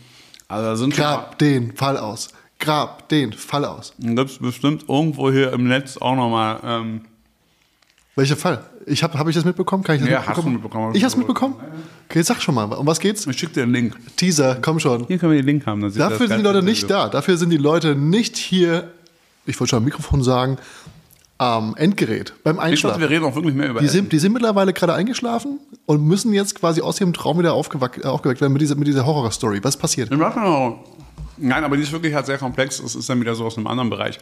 Ähm, aber es war. Also für mich ist, ich habe ja so meinen Frieden mit allem irgendwo auch gemacht, was MTV angeht. Aber ich wusste es auch einfach nicht besser. Weil einige Leute fragen mich auch immer so, gerade im Social Media Bereich, ja, aber ihr wart da so lange dabei, warum habt ihr nie was draus gemacht? Warum jetzt nicht Millionär, dies und jenes? Und ich so, das war nicht unser Anspruch. Außerdem warst du fest angestellt. Einmal das, aber natürlich hättest du auch andere Sachen auch machen können, aber ich hatte nie diesen Anspruch. Ich hatte nie ein Umfeld. Also Geld wird dir ja nicht in der Schule beigebracht. Also ich, warum habe ich zum Beispiel keine Eigentumswohnung? Also, weil ich erstmal noch aus einer Zeit bin, wo du hier in Berlin einfach umgezogen bist, weil der Baum dir halt irgendwie vom Haus nicht gefallen hat. Auf einmal ah, hast du groß geworden, nervt mich, ich ziehe jetzt einfach um. Weil ja sonst keiner in Berlin wohnen wollte. Es gab ja genügend Wohnraum. Dann ist es einfach so hip geworden. Heutzutage musst du ja Castings machen, musst ja Connection haben oder einfach nur Geld. Das ist alles ein bisschen anders geworden. Ähm, und hätte ich gewusst, wie sich halt Sachen entwickelt, dann hätte ich damals auch schon Wohnungen gekauft. Aber ich dachte immer so, naja, wenn ich mir denn, ähm, ich, vielleicht habe ich irgendwann mal einen krassen Job, wo ich richtig Geld verdiene, dann gucke ich mir wirklich meine Traumwohnung, in der ich bis an mein Lebensende wohnen möchte und so weiter. Aber so wie es halt zum Beispiel in Skandinavien oder England ist, dass du mit einer kleinen Wohnung anfängst, die dann wieder verkaufst, dann wieder investierst in das nächste Ding und so weiter. Das sind Sachen, die kriegst du ja nicht mit den Einmal-Eins. Da ist Adam Riese, da wird dir irgendwie versprochen, irgendwann die Rente ist sicher. Und du kannst nur so viel Geld ausgeben, wie du auch einnimmst. Ich hatte immer viele Vergleiche mit Äpfeln und Birnen, komischerweise. Ja, Was aber, genau aber, aber, was ich hat? halt, aber weißt du, was ich halt meine? Das Na wird, du kriegst dieses ganze, Ich bin selbstständig, natürlich weiß ich, was du meinst, weil das alles ganz schön anstrengend ist und sehr, sehr schwer. Und es wäre einfacher, wenn ich es beigebracht bekommen hätte. aber das ist ja nicht im Interesse des Staates. Der Staat geht ja immer noch davon aus, das siehst du auch in unserem Schulsystem. Unser Schulsystem ist ja in erster Linie, dass du ja quasi so äh, äh, Werksroboter ja quasi halt irgendwie heranzüchtest. Und die, die Kacke fällt uns jetzt auf die Füße, weil die Leute halt irgendwo Probleme haben, selbstständig zu denken. Sie brauchen halt irgendwie immer, sogar die Leute, die gegen das System sind, verstecken sich irgendwie hinter einem anderen System. Bevor die da oben wieder schuld sind. Ja, aber das ist es ja, weißt Will ich du? jetzt wissen, warum hat es bei MTV geendet? Weil halt das, das Prinzip MTV auch nicht mehr funktioniert hat. Damit bist du ausgeschieden? Ja? Gab es irgendeinen Gast, wo du dir dachtest, wow, das ist eine harte Nuss? Den würde ich ganz gern nicht Ich war elf Jahre da, da gab es mehrere. Genauso wie was war der beste Gast. Also in der Summe, es ist wirklich die Summe. Hast du einen Lieblingsgast? Nee. Gar nicht? Null. Null. An dem du sagst, Mensch, das war echt eine schöne Zeit. Und hast du dich auf jemanden gefreut? So wie so eine Art Fan. Ähm, gab es viele, aber die Erfahrung war auch meistens, dass die Leute, auf, denen, die, auf die du dich am meisten gefreut hast, das war dann irgendwie auch mal so, war auch ein bisschen so mal so die größte Enttäuschung. Weil Never hat, Meet Your Hero. ja, es ist schon so ein bisschen so das Ding. Und dann gibt es auch Leute, wo du dachtest, die sind voll kacke. Wer wäre der Hero gewesen damals? Äh, ich glaube, Nas war ich sehr enttäuscht, als ich den kennengelernt habe. Kam zu spät, hatte Magenknurrt, weil er Hunger hatte. Weißt du, war so, ja, war nicht wirklich kommunikativ und für den bin ich dann einfach mal etliche Stunden extra nach New York geflogen, weißt du, und dann so, äh, okay, Checkliste, Nas getroffen, toll. Aber das ist ja eigentlich schon fast, dann ist es ja schon fast, wo du sagst, den brauche ich nicht nochmal. Tatsächlich hängt sich so ein bisschen mit drin. Ich glaube, wenn ich jetzt die Gelegenheit hätte, mit ihm zu, ihn nochmal zu interviewen, wäre es so, hm, wie mache ich das am besten? Es wäre sehr nüchtern. Verstehe. Aber aktuell, mich interessieren Menschen viel mehr. Und das war immer das Problem beim Fernsehen, weil du brauchst ja auch da, heutzutage, wie du halt Follower und Reichweite brauchst, brauchst, brauchst du ja damals ja auch halt irgendwie Quote. Und wir sind ja schon so als Herdentiere schon sehr sensationsgeil auf eine sehr neutrale Art und Weise gemeint. Weil ganz ehrlich, mich würde ein Gespräch auch viel mehr gerade so interessieren mit einem U-Bahn-Fahrer bei einer U7, weißt du? Ist ja gar kein Problem. Kannst du doch machen. Kannst du mal kurz klopfen, die freuen sich doch. Ja, aber ich meine aber auch das, das auch einfach mal so publik machen und das halt so mit Leuten teilen, um mal den Einblick zu haben. Das ist ja das, was ich jetzt gerade so anstrebe. Ich versuche tatsächlich, nachdem ich vielleicht andere Brücken hinter mir verbrannt habe, versuche ich jetzt eher neue Brücken gesellschaftlicher Natur irgendwo aufzubauen. Dazu gehört die Kulinarik, dazu gehört halt überhaupt Unterhaltung, überhaupt und Kommunikation. Wenn du dir jemanden aus der heutigen Zeit aussuchen dürftest, wenn du, egal wen, den du interviewen dürftest, wer wäre das? Unter welchen Bedingungen interviewen dürfte? Äh, Welche Bedingungen könnte man denn machen? Ich meine jetzt nicht unbedingt auf der am Alexanderplatz in der U7 gegen die Scheibe klopfen und sagen, hey, haben Sie kurz mal Zeit für ein, zwei Nein, Fragen? also wenn es jetzt, wenn es jetzt wirklich darum geht, so egal, wen ich jetzt interviewen dürfte und keinerlei Konsequenzen äh, befürchten müsste, ja. klar würde ich halt jemand wie Putin interviewen wollen. Klar würde ich gerne jemand wie Joe Biden, also so, so, so diese Weltführer. Ich glaube, das ist ja das, was ja Leute allgemein auch wirklich so interessiert. Was wäre deine Frage an Putin? Mm. Warum? was verstehen wir hier nicht richtig so? Weil das Ding ist ja, ich finde, ich finde, also ich sehe immer nur so diese übersetzten Interviews, aber ich finde Putin unfassbar krass rhetorisch stark.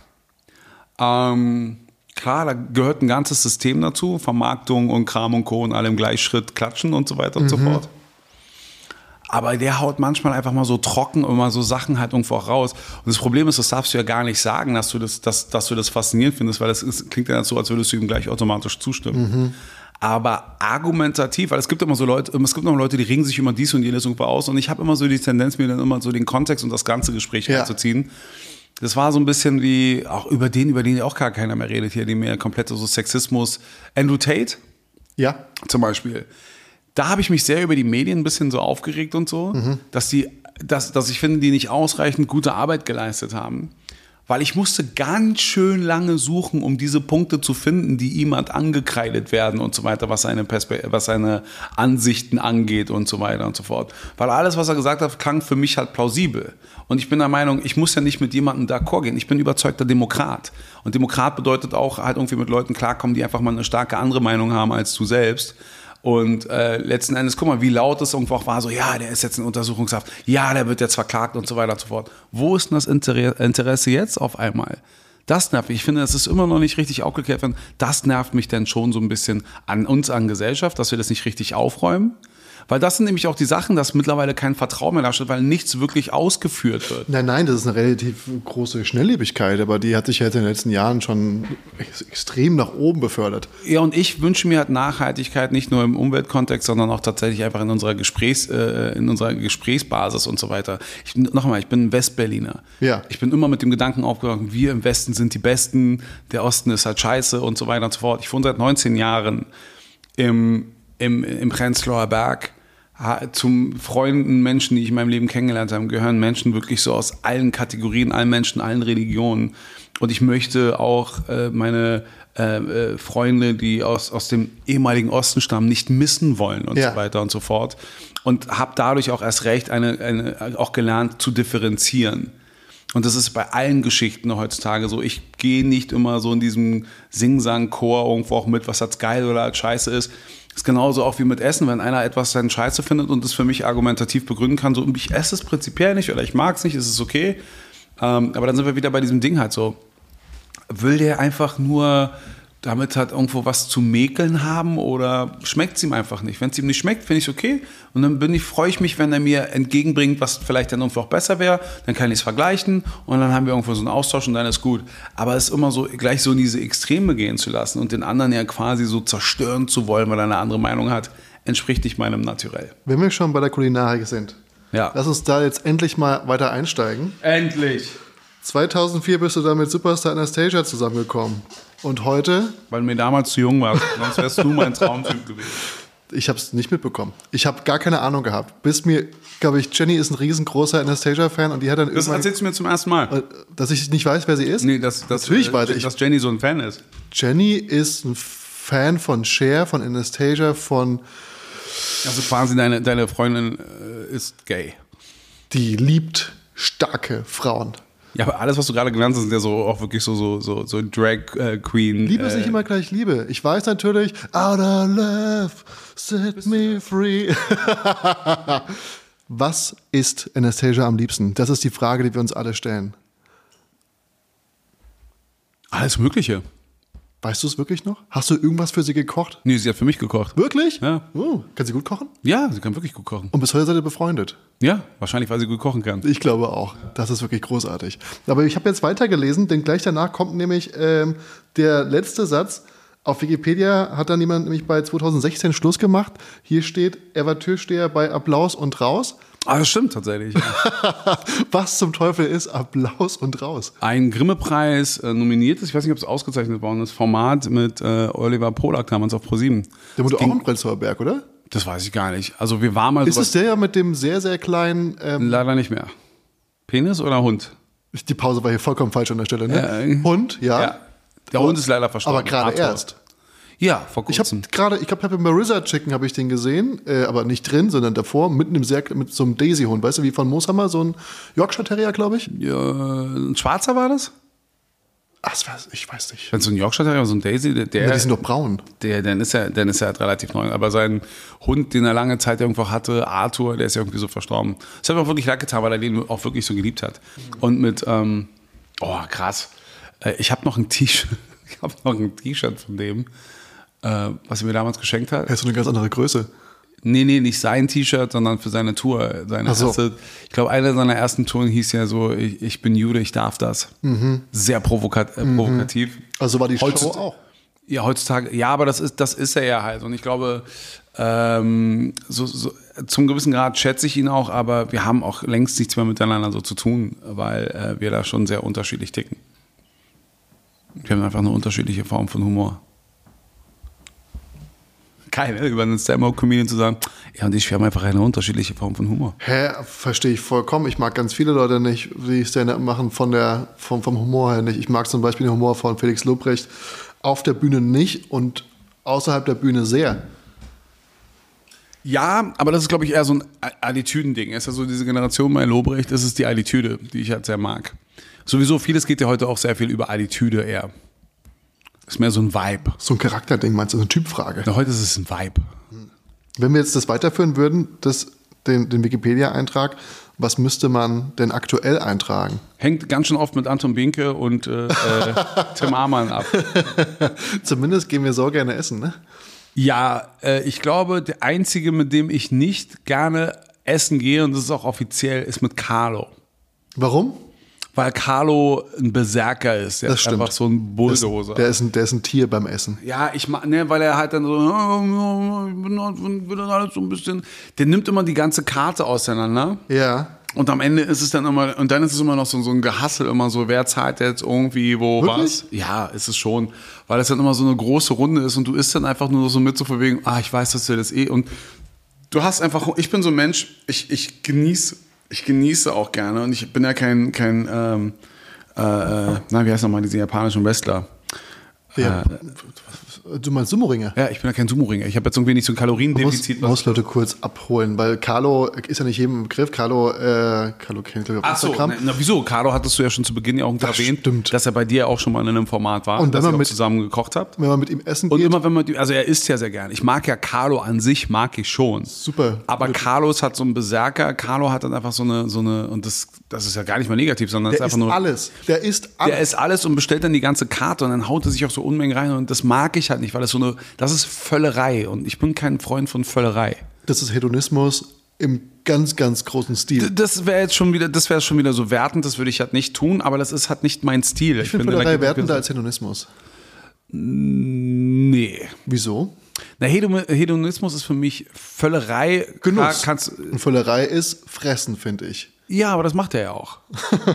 er frisst ja auch. Aber das finde ich wieder Die Menge, nee, nee, aber es nicht, nein, nein, nein, aber ich meine, so in dem Kontext noch einmal, aber ich mag ihn ja. Aber eben tatsächlich so, wenn dann irgendwie so am Tisch ist und dann so ein, so ein einfach nur, ich kann zum Beispiel auch kein Essen wegschmeißen. Das hat auch was damit zu tun mit dem Uprising, wo ich halt herkomme. Deswegen tue ich mich dann immer so schwer. Also auch hier die Pommes, da muss ich mich schon zurückhalten, aber zumindest auch den Milchreis, da war ich schon satt, habe es ihn trotzdem zu Ende aufgegessen. Wie war der? Weil ich habe ja Der nichts okay. davon bekommen, offensichtlich. Ja, ich war auch schon, auch gerade war ich beim letzten Löffel. Wolltest du? Ach egal, jetzt habe ich es aufgegessen. Äh, aber Aber ist ich gar nicht, wann du den gegessen hast, während du redest die ganze Zeit. Wie funktioniert denn das? Ein Houdini. Äh, nein, aber das war tatsächlich, äh, ich, ich finde, das ist halt Fressen, das ist, und das meine ich eher so auch liebevoll. Aber deswegen gehe ich nicht gerne mit ihm essen. Das heißt nicht, dass ich nicht gerne mit ihm abhänge, aber ich gehe nicht gerne mit ihm essen. Ich schätze sein fachliches Wissen sehr, weil er einfach aus jeder Küche. Und er kann auch die ganzen Begriffe auch richtig er aussprechen. kennt die Begriffe richtig gut, aber halt weltweit. Also Ja. ob es jetzt von Chumai bis Buffalo Wings bis Nashville, Fried Chicken Burger, also der weiß, der weiß gefühlt alles. Also weil alles schon mal durch ihn durchgewandert ist. Ja, aber manchmal hat er aber auch schon so die Tendenz, auch immer Sachen, wenn sie, äh, also, dass er das schon einfach so ein Popkultur-Ding, wenn es halt so Mainstream ist, dann hat er schon keinen Bock drauf. Ich zum Beispiel habe kein Problem mit äh, Mainstream. Also mich kriegst du auch. Meinst du Bubble Waffle oder ein Bubble Tea? äh, Alles, was bubbelt eigentlich? ja, so Bubble Tea finde ich auch okay, mag ich. Also wenn er gut gemacht ist, kann ich den, trinke ich den gerne. Aber auch halt so, mich kriegst du auch mit einer richtig gut gemachten, einfachen, ehrlichen, wie Dominik Wetzel sagen würde, ehrlichen Erbsensuppe. Kannst du mich voll glücklich machen. Und damit kommen wir zur nächsten Kategorie und die heißt: Die Spezialität des Hauses. Jeder soll hier was mitnehmen, beispielsweise auch die Zuschauer und Zuschauerinnen oder auch die, die gerade zuhören. Hast du ein Rezept mitgebracht für die heutige Folge? Nee, überhaupt nicht.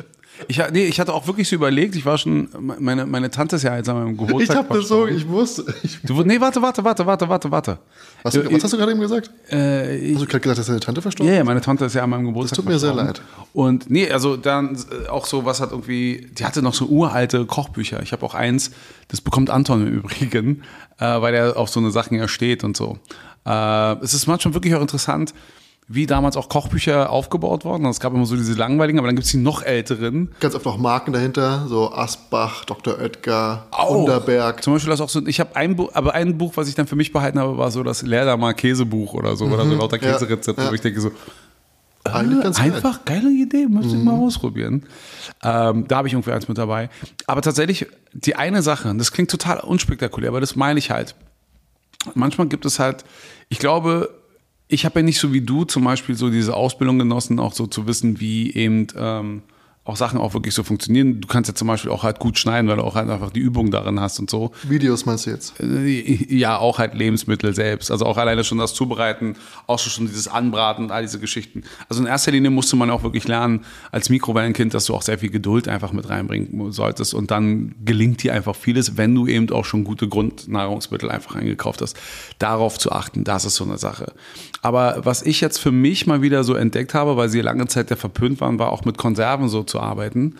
Und ich bin gerade in so einer Lebensphase, wo ich sehr offen bin, auch Sachen mal so zu kombinieren. Ich meine, was für ein Aufschrei es damals ja gab, als Leute angefangen haben, Schokolade mit Chili so zu verbinden, bis dann einer auch wirklich so erklären konnte, so, wenn da so, eine, so ausreichend Chili drin sind, öffnet das ja auch irgendwie auch so deine Geschmacks, äh, Geschmacksknospen und du erlebst die Schokolade auch nochmal anders.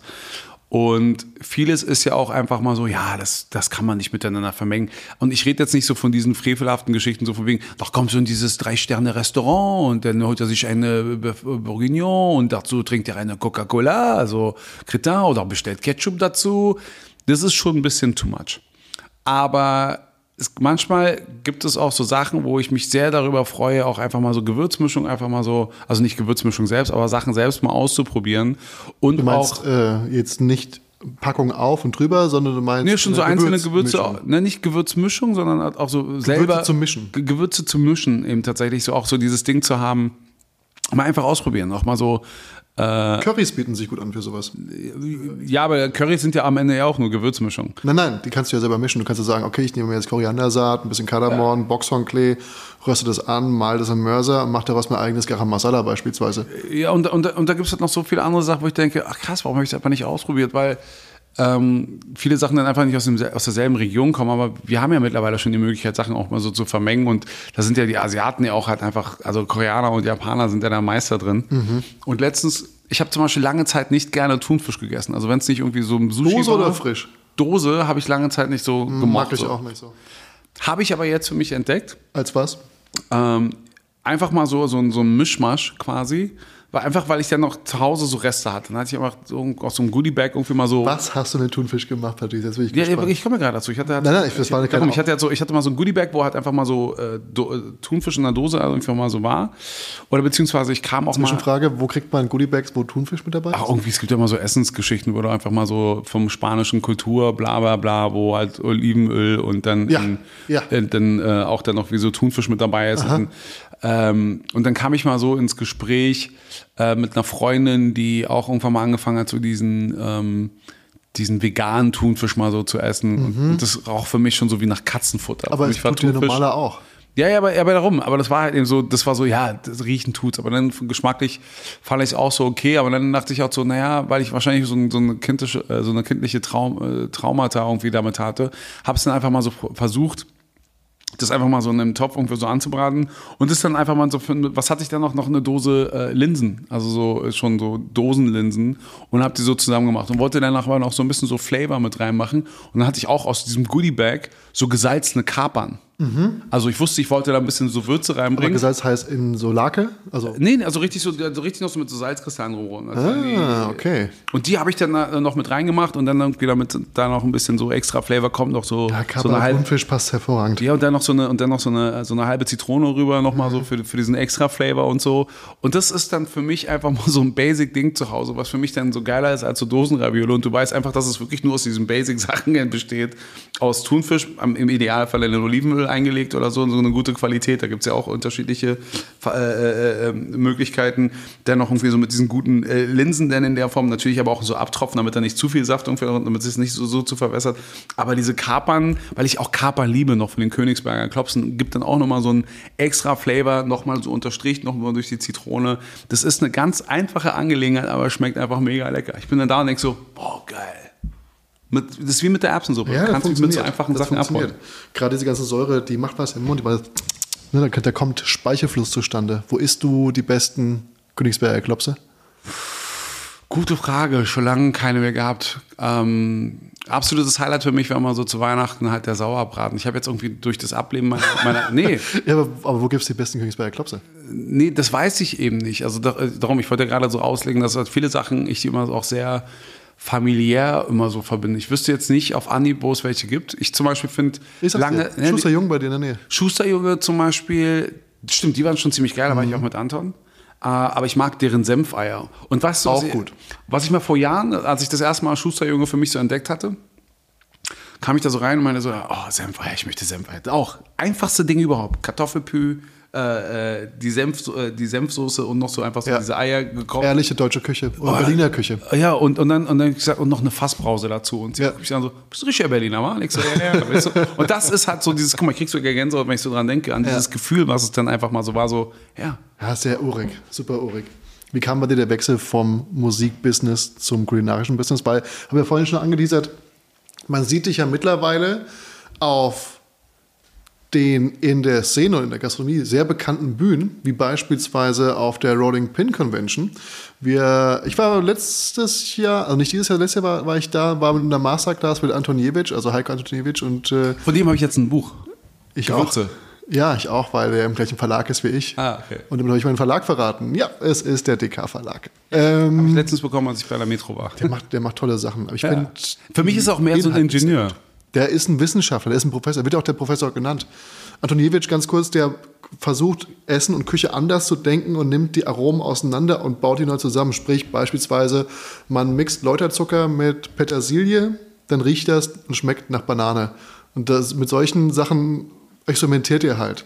Und so beschreibt er auch, da gab es dieses eine Ding, also wenn ich, wenn ich das Buch da hätte, könnte man alleine das, was er über die Vanille halt so, Mhm. so, so schreibt, wo du denkst so, ah, weil, weil er dann so anfängt, so die Vanille ist uns deshalb so bekannt, weil sie schon ganz früh in unserem Babyalter ja schon in den ganzen Babyprodukten quasi mit eingearbeitet ist. Deswegen gibt uns Vanille auch immer so dieses Gefühl von Heimlichkeit und so weiter und so Ja, fort. wohlige Wärme. Ja. Wie kam jetzt der Wechsel? Der Wechsel war, also ich glaube, das Interesse für Essen war schon immer da. Also eben, weil ich ja gerade ausholen wollte, so im Kontext, dass es interessant ist, dass jetzt durch das Ableben meiner, meiner Tante ich dann noch weiß, so, ich, wahrscheinlich werde ich so diesen Sauerbraten in der Art und Weise nie wieder haben. Und dann habe ich auch festgestellt, dass ich so gesehen mit allen meinen Verwandten irgendwo äh, Essen verbinde. Essen war schon immer, Essen beziehungsweise eher Genuss war schon immer ein großes Thema für mich.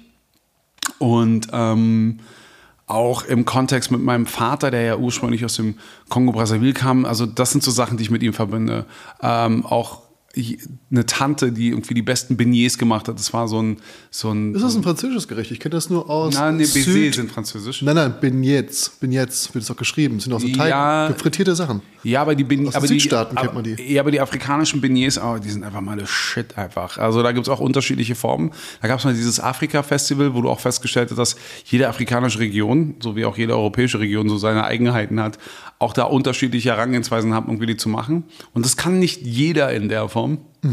Aber so gut gemachte Beignets, ey, da kann ich, oh, das ist halt eine meiner äh, Kindheitslieblingsspeisen und so weiter und so fort. Also hatte ich schon immer einen Hang so zum Essen. Und ich ist eine Teigspeise, ne? ja, ja, es ist so ein äh, Hefeteig. Kannst du kurz erklären, was es ist? Das ist tatsächlich so ein Hefeteig, der einfach so im heißen Öl dann einfach Frittiert quasi so wird, ne? frittiert wird. Dann hast du so eine Bällchen, Ja. die dann irgendwie auch mal so, so kleine Ärmchen immer so entwickeln, Ja. die dann so noch ein bisschen härter sind, die auch einfach mal so einen extra Crisp-Touch irgendwo Ja. noch so geben. Und die sind einfach mal überfettig. Und, es ist einfach nur Mhm, dann so, gezuckert danach kommen, oder? Nicht unbedingt, musst du nicht unbedingt.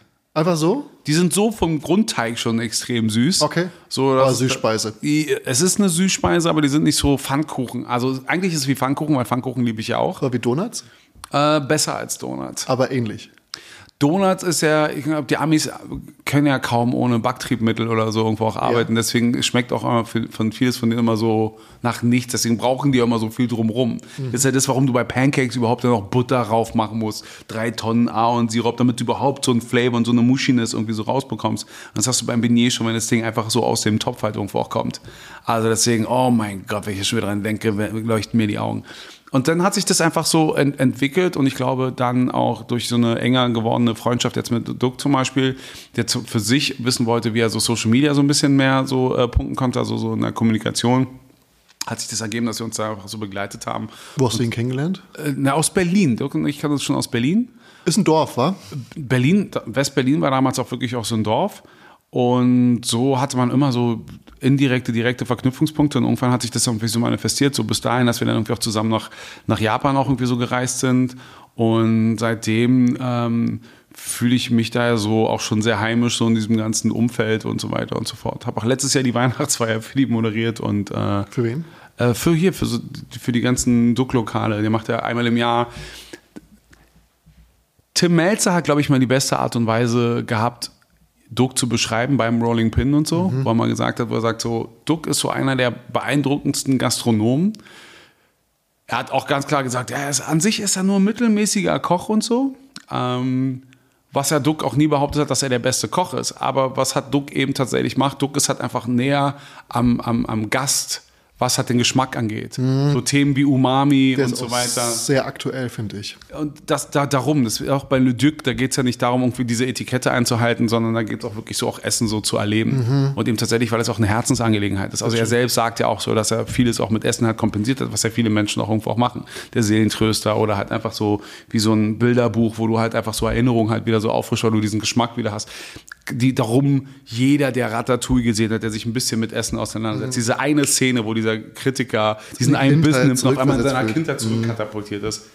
Darum geht's. Das ist das die moderne Art und Weise, wie du halt Essen irgendwo hast, wo es nicht um diese Exklusivität, hier haben wir zwei edle Albino-Babyrobben irgendwo halt äh, gef geflügt, äh, nicht geschlagen, sondern sie sollten in einem niedrigen äh, Stresslevel, damit sie halt nicht so, viel, ja, nicht so viel Adrenalin ausstoßen, dass fest, das Fleisch zu fest Wir wird lieben und so. Albino-Babyrobben. Ja, aber, aber weißt du, was ich halt meine? Manchmal, das ist ja auch das, was man manchmal auch so mit Sterne-Gastronomie irgendwie so verbindet. Wobei, was ich ja jetzt gerade erlebe, ist, dass wir mittlerweile schon in so einer pervertierten Zeit halt leben, dass manchmal das Gefühl äh, aufkommt, dass Sterneküche sich in erster Linie dadurch halt irgendwo halt äh, äh, besonders macht, dass sie halt so natürlich wie nur möglich halt irgendwo auch stattfindet. Dass sie eben nicht nur so 50.000 äh, Zusätze irgendwo noch mit bei hat, sondern dass es wirklich so beste Top-Qualität dann einfach auch für handwerklich irgendwie auch dargeboten wird. So erlebe ich das heutzutage.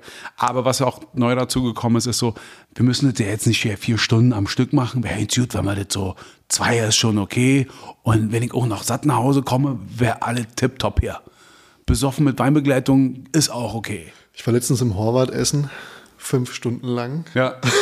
Mit diesem Gaskoch und so. Das Ja, das, das war, es war saumäßig lecker, gerade die Verbindung aus beiden. Ich bin jetzt, also gerade die Verbindung, weil der Gastkoch aus äh, Rumänien kam, der, hervorragend, wirklich richtig geil. Der hat immer wieder noch eine Fleischkomponente mit reingebracht oder eine tierische Produktkomponente, die er das Horvath so gut wie gar nicht mehr nutzt. Klar, ihre Pilzleber, Terrine ist die Macht, weil sie schmeckt wie Gänsestopfleber, aber halt auf Pilzbasis und das war auch alles sehr angenehm. Da neben uns da ist äh, Yannick Stockhausen mit seinem ganzen Team, äh, die haben auch den Laden gut unterhalten, aber ähm, nach fünf Stunden, und da war es noch nicht ganz vorbei, dachte ich mir auch, ich kann nicht mehr. Also nicht nur, dass ich jetzt wirklich satt bin, sondern ich, der Hund ist zu Hause, der ist krank, wir müssen irgendwann wieder nach. Für weißt du, 130 Euro gibt es das Viergänge-Menü. Wäre schneller gegangen. das waren, glaube ich, 300 Euro pro Person. Ja. Aber wir waren eingeladen an diesem Abend. Ja. Und wir sollten unbedingt vorbeikommen, deswegen haben wir es gemacht, obwohl wir eigentlich davor überlegt haben, das nicht zu machen, weil, wie gesagt, Lola war krank. Aber es war mir zu viel. Ich habe schon mir gemerkt, es war mir alles zu viel. Ich weiß auch nicht, ob man darauf schließen kann, dass vielleicht das Sternesterben, was gerade so ein bisschen stattfindet, vielleicht darauf zurückführt, dass die Leute ein bisschen übersättigt sind, was es angeht, oder einfach keinen Bock haben, die Gelder in die Hand zu nehmen oder überfordert sind mit der Lage. Aber da muss ich mal kurz Duck loben. Der hat für mich die Gabe, dass er das Publikum sehr gut bedienen kann. Der hat Läden und ist sehr nah am Gast, wie du gesagt hast, indem er Konzepte fährt, die einfach funktionieren und sehr schnell ist, umzudenken. Und er hat einfach Bock drauf. Ja. Das darf man auch nicht vergessen. Also er sieht halt nicht so, weil du siehst ja auch so ein paar Startups, die dann einfach auch Außer jetzt so, vielleicht die Überfahrtgeschichte. Ähm, Ja, aber es gibt halt einfach tatsächlich so Leute. Ich, ich, ich sag's ganz offen, ich persönlich denke, dass diese Überfahrtgeschichte eher ein Bremsklotz für ihn ist. Also es ist definitiv etwas, woran War, er- oder? Ist das schon vorbei? Äh, ich weiß nicht, was der aktuelle Stand ist. Ich habe jetzt seit zwei Wochen nicht mit ihm irgendwo auch gesprochen. Also, Aber ist es nicht schon öffentlich, dass das vorbei ist? darum, ich sag, ich weiß es Ja, nicht. lass mich Ich ganz kurz es gucken, bevor wir falsche, ich will, ich will keine falschen äh, News hier rein. Überfahrt, also ganz kurz, Duck hat das Restaurant von ähm, Jürgens übernommen. Ich glaube, Christian, heißt er Christian Jürgens? Das weiß ich gar nicht. Der wegen Ein sehr, ein sehr charmanter Koch soll er also gewesen. nicht, der wegen Übergriffen äh, abgesägt worden ist. heißt ja auch Überfahrt, ne? Da kann man auch Übergriffe. Oh Gott. Äh, Überfahrt News Duck. Das ist meine Art zu googeln. Ich gucke kurz. Ja, Gastspiel von De Ah. Duckno in der Überfahrt beendet. Am 9.11. in der Überfahrt in Rottach-Eggern wird es demnächst wieder einen neuen Küchenchef geben. Ja, aber ich glaube, das ist auch ganz gut. Das, ich, das hat halt irgendwie nicht so ganz zum Gesamtbild von Duck gepasst, aber ist meine eine von, von Nein, hier, ich, sag, ich, sag, ich, sag's ganz, ich sag's ganz offen hier. Ähm, also es ist jetzt meine persönliche Meinung. Es ist jetzt nicht so, dass es sein, seine Meinung diesbezüglich ist.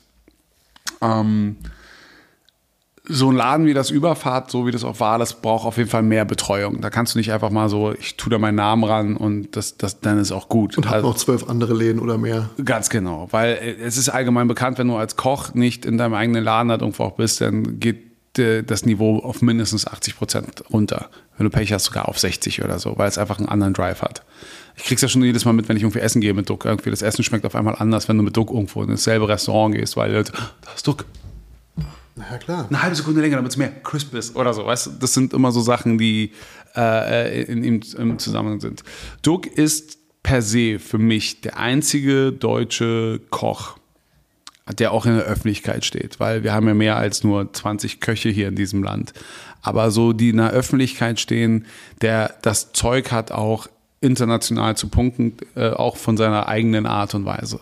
Also es wäre absolut legitim, wenn er zum Beispiel auch ein Franchise öffnen würde, was dann in London irgendwo halt wäre oder in Paris. Es würde meines Erachtens halt äh, funktionieren, weil er das auch versteht, weil er dafür auch sicher auch kontinuierlich auch mit seinem besten Freund äh, Eduard Demand aus äh, Österreich die äh, haben ja quasi so zusammen ja auch gelernt oder beziehungsweise auch zusammen gearbeitet und ähm, die haben eine lange, ewige Freundschaft. Mit denen waren wir ja auch halt zusammen in, in, in, in Japan, weil sie halt einfach auch so regelmäßig auch sich immer wieder öffnen für neue Inspirationen und nicht um sie zu kopieren, sondern um sich im wahrsten Sinne des Wortes inspirieren zu lassen und zu schauen, so was ist gerade so der Stand der Dinge und so weiter und so fort. Es gibt ja Leute, auch hier gibt es ja Leute, die Duck halt irgendwie kopieren und sich dann immer wundern, dass es nicht funktioniert. Es ist so wie, äh, es, gibt, es gab den iPod und dann gab es andere MP3-Player, aber nichts war so erfolgreich wie der iPod, weil der iPod hat einfach verstanden hat, wie du, wie du ein gutes Interface auch irgendwo hast. Also äh, ähm, das meine ich halt mit dem Unterschied zwischen kopieren und inspirieren und auch wenn äh, Dirk irgendwie was hat irgendwie äh, äh, übernommen hat, dann hat, hat er sich auch hatte er kein Problem auch mitzuteilen, woher diese Inspiration kommt. Bestes Beispiel ist zum Beispiel Mr. Miyagis Pizza, die ja von Pat äh, Morita, der ja damals äh, Mr. Miyagi in Karate Kid, der gespielt hat, selbst ein Restaurant hatte, wo er genau dieses Gericht gesehen hat und hat es dann zurück hier nach Deutschland gebracht und hat es dann Mr. Miyagi Pizza genannt, um klarzumachen, wo das halt herkommt. Ähm, aber eben von seiner Art und Weise, weil er auch halt irgendwie auch keine Berührungsängste hat. Nicht, dass er Promi-geil ist, das ist er mit Sicherheit nicht, äh, sondern einfach da, weil das ist ja sein Umfeld. Sein Bruder ist einer der erfolgreichsten deutschen Kameramänner. Äh, äh, sein jüngerer Bruder ist der, der ihn immer so auf den neuesten Stand so von, von so Street äh, äh, Streetwear irgendwie auch immer so bringt und so weiter und so fort. Seine Partnerin Kim ist halt so, die ihm halt so den, den Kunstpart quasi so mit einbringt und so. Er hat halt ein sehr gutes Umfeld. Das System Dirk funktioniert in erster Linie auch über seine Familie. Ähm, Team und, und, Familie, ja. Und, und aber auch halt so die anderen Familien, die er sich dazugeholt hat, wie zum Beispiel jetzt die Hessen, halt die Gecko Group zum Beispiel, die auch wesentlich dazu beigetragen haben. Wo das Moriki halt dazu gehört, oder? Das Moriki ist genau, ist ja ein Joint Venture eben aus der Gecko Group und irgendwie äh, und, und, seiner, und seiner Firma. Und das ist mehr als nur eine Geschäftspartnerschaft, das ist auch wirklich eine Freundschaft, wo die auch einen sehr engen Verbund haben. Und deswegen funktionieren die Sachen auch. Und wie gesagt, das Überfahrt war ja so in diesem ganzen Kontext, so wie mit seinem Laden, wie das Andochin in, in, in Saint-Tropez, wo es dann schon auch mal so ging, auf ein anderes Level auch irgendwo auch so ging.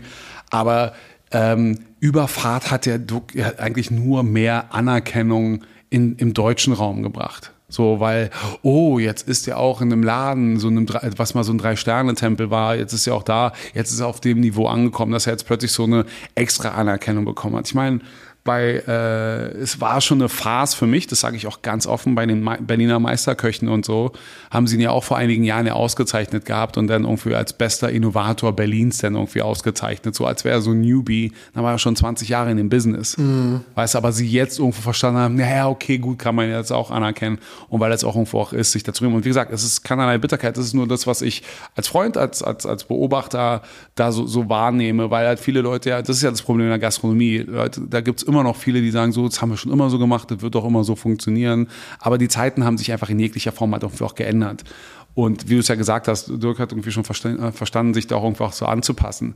Dirk ist zum Beispiel auch einer, der ähm, auch Respekt vor anderen Köchen auch hat und das auch ohne weiteres aussprechen kann. Und seine, seine Social-Media-Kanäle sind auch so, dass er gerne mal Preis gibt. Er hat ja nicht den Bedarf, äh, so wie andere äh, Influencer, irgendwie über seine Empfehlung halt quasi äh, Geld zu verdienen, sondern er, er, zeigt halt einfach seine Leidenschaft für Essen gerne, indem er auch andere Restaurants zeigt, die nicht zu seinem Universum halt gehören, wo er sagt, das ist ein geiler Laden, hier gibt's einen geilen Döner. Mhm. Und kann halt diesen Switch auch irgendwo auch machen, eben tatsächlich von drei Steine Gastronomie bis halt einfach das Hotdog da, dies an jeder Ecke und kann ja auch sagen, was er dran mag oder Ich schätze nicht. seine Tipps sehr. Und das, und deswegen sage ich ja, dieses Potenzial, hat kaum ein anderer. Das hat ja auch Tim Melzer auch über ihn hat irgendwo auch, äh, auch gesagt.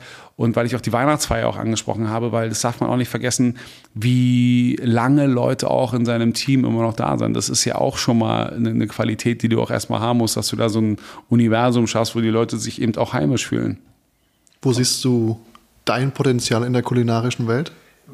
Wie ich es ja gesagt habe, insgesamt bei allem versuche ich jetzt gerade so Brücken zu schlagen und ich versuche da sehr interdisziplinär zu arbeiten. Ich bin nach wie vor, mein Auftrag ist tatsächlich, ähm, Kulinarik zum Kulturgut wieder zu machen. Wieder, weil an sich hatten wir das ja schon mal.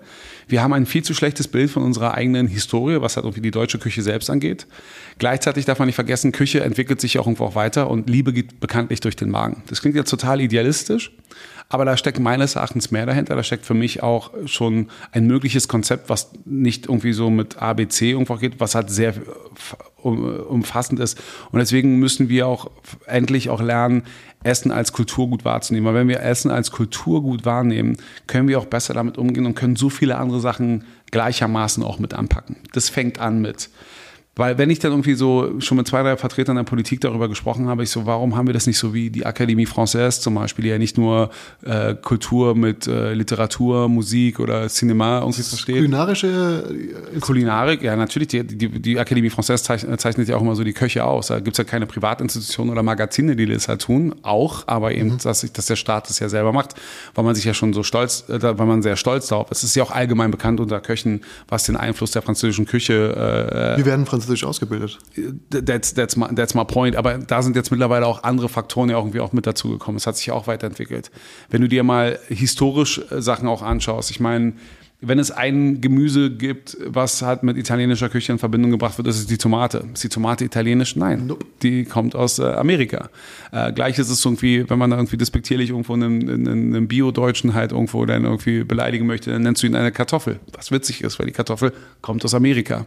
Und da gibt es so viele Sachen, die wir einfach vergessen haben, weil sie einfach unter den Teppich gegraben worden ist oder weil wir da nicht irgendwie äh, drauf, äh, drauf geschaut haben, dass wir auch viele Gemeinsamkeiten auch auf nationaler Ebene haben. Also hier in Westberlin, so wenn ich mir so Konflikte anschaue, ich meine, ich habe diese ganze, ich sage immer noch, und das meine ich nicht despektierlich mit größtem Respekt, ich bin mit Jugoslawien, mit Jugos groß geworden.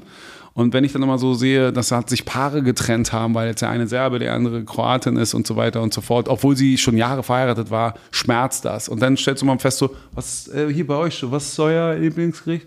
Cevapcici, ja, ja, und bei euch? Äh, und da fängt ja der Streit schon an. Da fängt ja der Streit schon an, weil sie alle sagen, es kommt aus ihrer Region. Und dann kommen ja, die Bosnien dazu, dann kommen die Türken dazu, ja, und ich sag, sagen, ja, ja, und ich sage genauso, wie ich das aber dann noch festgestellt habe, als wir über Düsseldorf gesprochen haben, wo mhm. ich zwei Tage hintereinander beim Koreaner bei Hähnchen war und die waren grundverschieden. Es war das Gleiche, es war frittiertes, äh, paniertes oder was auch immer, aber es war einfach mal unterschiedlich, weil sie einen unterschiedlichen Aspekt hat. Und das gilt es auch so zu embracen und auch wahrzunehmen, auch im Kontext von Demokratie. Wenn du nämlich, nee, aber auch, nee. Was ist denn hier los? Ja, aber auch, nein, aber auch in, aber guck mal, was sind, was sind denn so die zukünftigen Probleme, die wir wirklich auch irgendwo geopolitisch haben werden? Es sind dann plötzlich so der Kampf um Ressourcen wie Wasser und so weiter und so fort. Ich meine, durch den Klimawandel verändert sich so einiges und so. Da werden wir auch tatsächlich mit unseren Ressourcen umgehen. Als jetzt bei dem Ukraine-Krieg, äh, vorher wusste ich auch nicht, dass die Ukraine als die Kornkammer Nordafrikas dann einfach gilt, dass vieles von dem Getreide auch tatsächlich dort dorthin gebracht wird. Und so, sozusagen hat durch diesen, durch diese, durch diesen, äh, durch diesen Krieg Krieg in der Form auch so die Versorgung dadurch eingeschränkt wird, was das ja auch für Probleme mit sich hat führt. Also zu wissen, was Essen alleine auch schon mal so für eine Macht ja auch irgendwo hat. Und deswegen muss man aber auch halt lernen, Essen auch besser zu schätzen. Wir haben äh, von der, von der Prognose her demnächst einfach nur noch übergewichtige Kinder hier in der Form, weil sie auch schon gar kein Verhältnis, kein gesundes Verhältnis mehr zum Essen haben, weil diese Bildung einfach dazu fehlt, weil es dann einfach nicht als wichtig empfunden wird und dann gibt man denen irgendwie allen möglichen irgendwo auch äh, Preis und im Endeffekt kann man auch den Eltern keinen Vorwurf machen, weil die sie auch nicht besser wissen, weil die ja keinerlei Informationen diesbezüglich hat. Also muss man denen unter die, äh, unter die Arme greifen.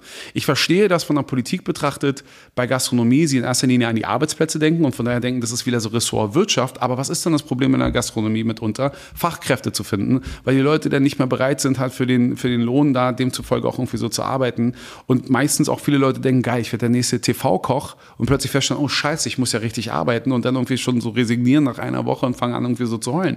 Und ich finde, das gilt es auch ein bisschen so zu ändern, indem man auch einen besseren Einblick darin hat, weil wenn du es liebst, was du da machst, dann bist du da auch richtig aufgehoben, dann solltest du es irgendwo auch machen.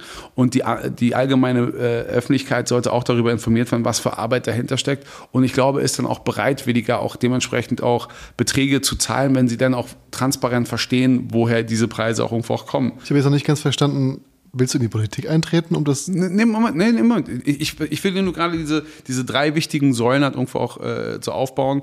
Und warum, weil du mich ja gefragt hast, wo ich dann so mein Ziel sehe. Ich ja. möchte das weiterhin halt irgendwo auch fördern, klar moderativ zum einen, aber auch halt irgendwie beratender Natur, weil ich eben tatsächlich finde, zum einen, dass in der Politik auch darüber nachgedacht wird, das umzusetzen. Und jetzt komme ich aber zu den Begründungen, warum ich das als so wichtig finde. Und gleichzeitig habe ich gesagt, es ist so umfassend was ja genau der Grund ist, warum ich der Meinung bin, dass es nicht mehr stiefmütterlicher behandelt werden können, aus all diesen ganzen Gründen. Und von daher ist es wichtig, dass ja an allen Ecken Leute auch da wirklich involviert werden. Da geht es nicht, dass wir so einen Kasperl haben, der irgendwie sagen, und immer schön gesund essen und immer an die Pyramide denken, die dann irgendwie jedes Jahr auch wieder so einfach mal so mmh, 90 Grad gedreht wird, weil, nee, ess, ess doch mehr Proteine, nee, doch mehr Getreide, nee, äh, haben uns geirrt, ach komm, stirb.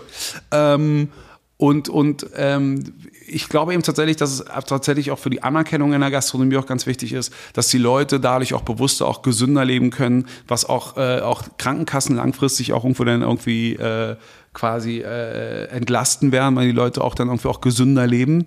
Und äh, last but not least, glaube ich einfach so, dass die, dass die Qualität ja sowieso damit anstecken wird. Aber was war denn der dritte Punkt nochmal? Jetzt habe ich mich selbst rausgebracht.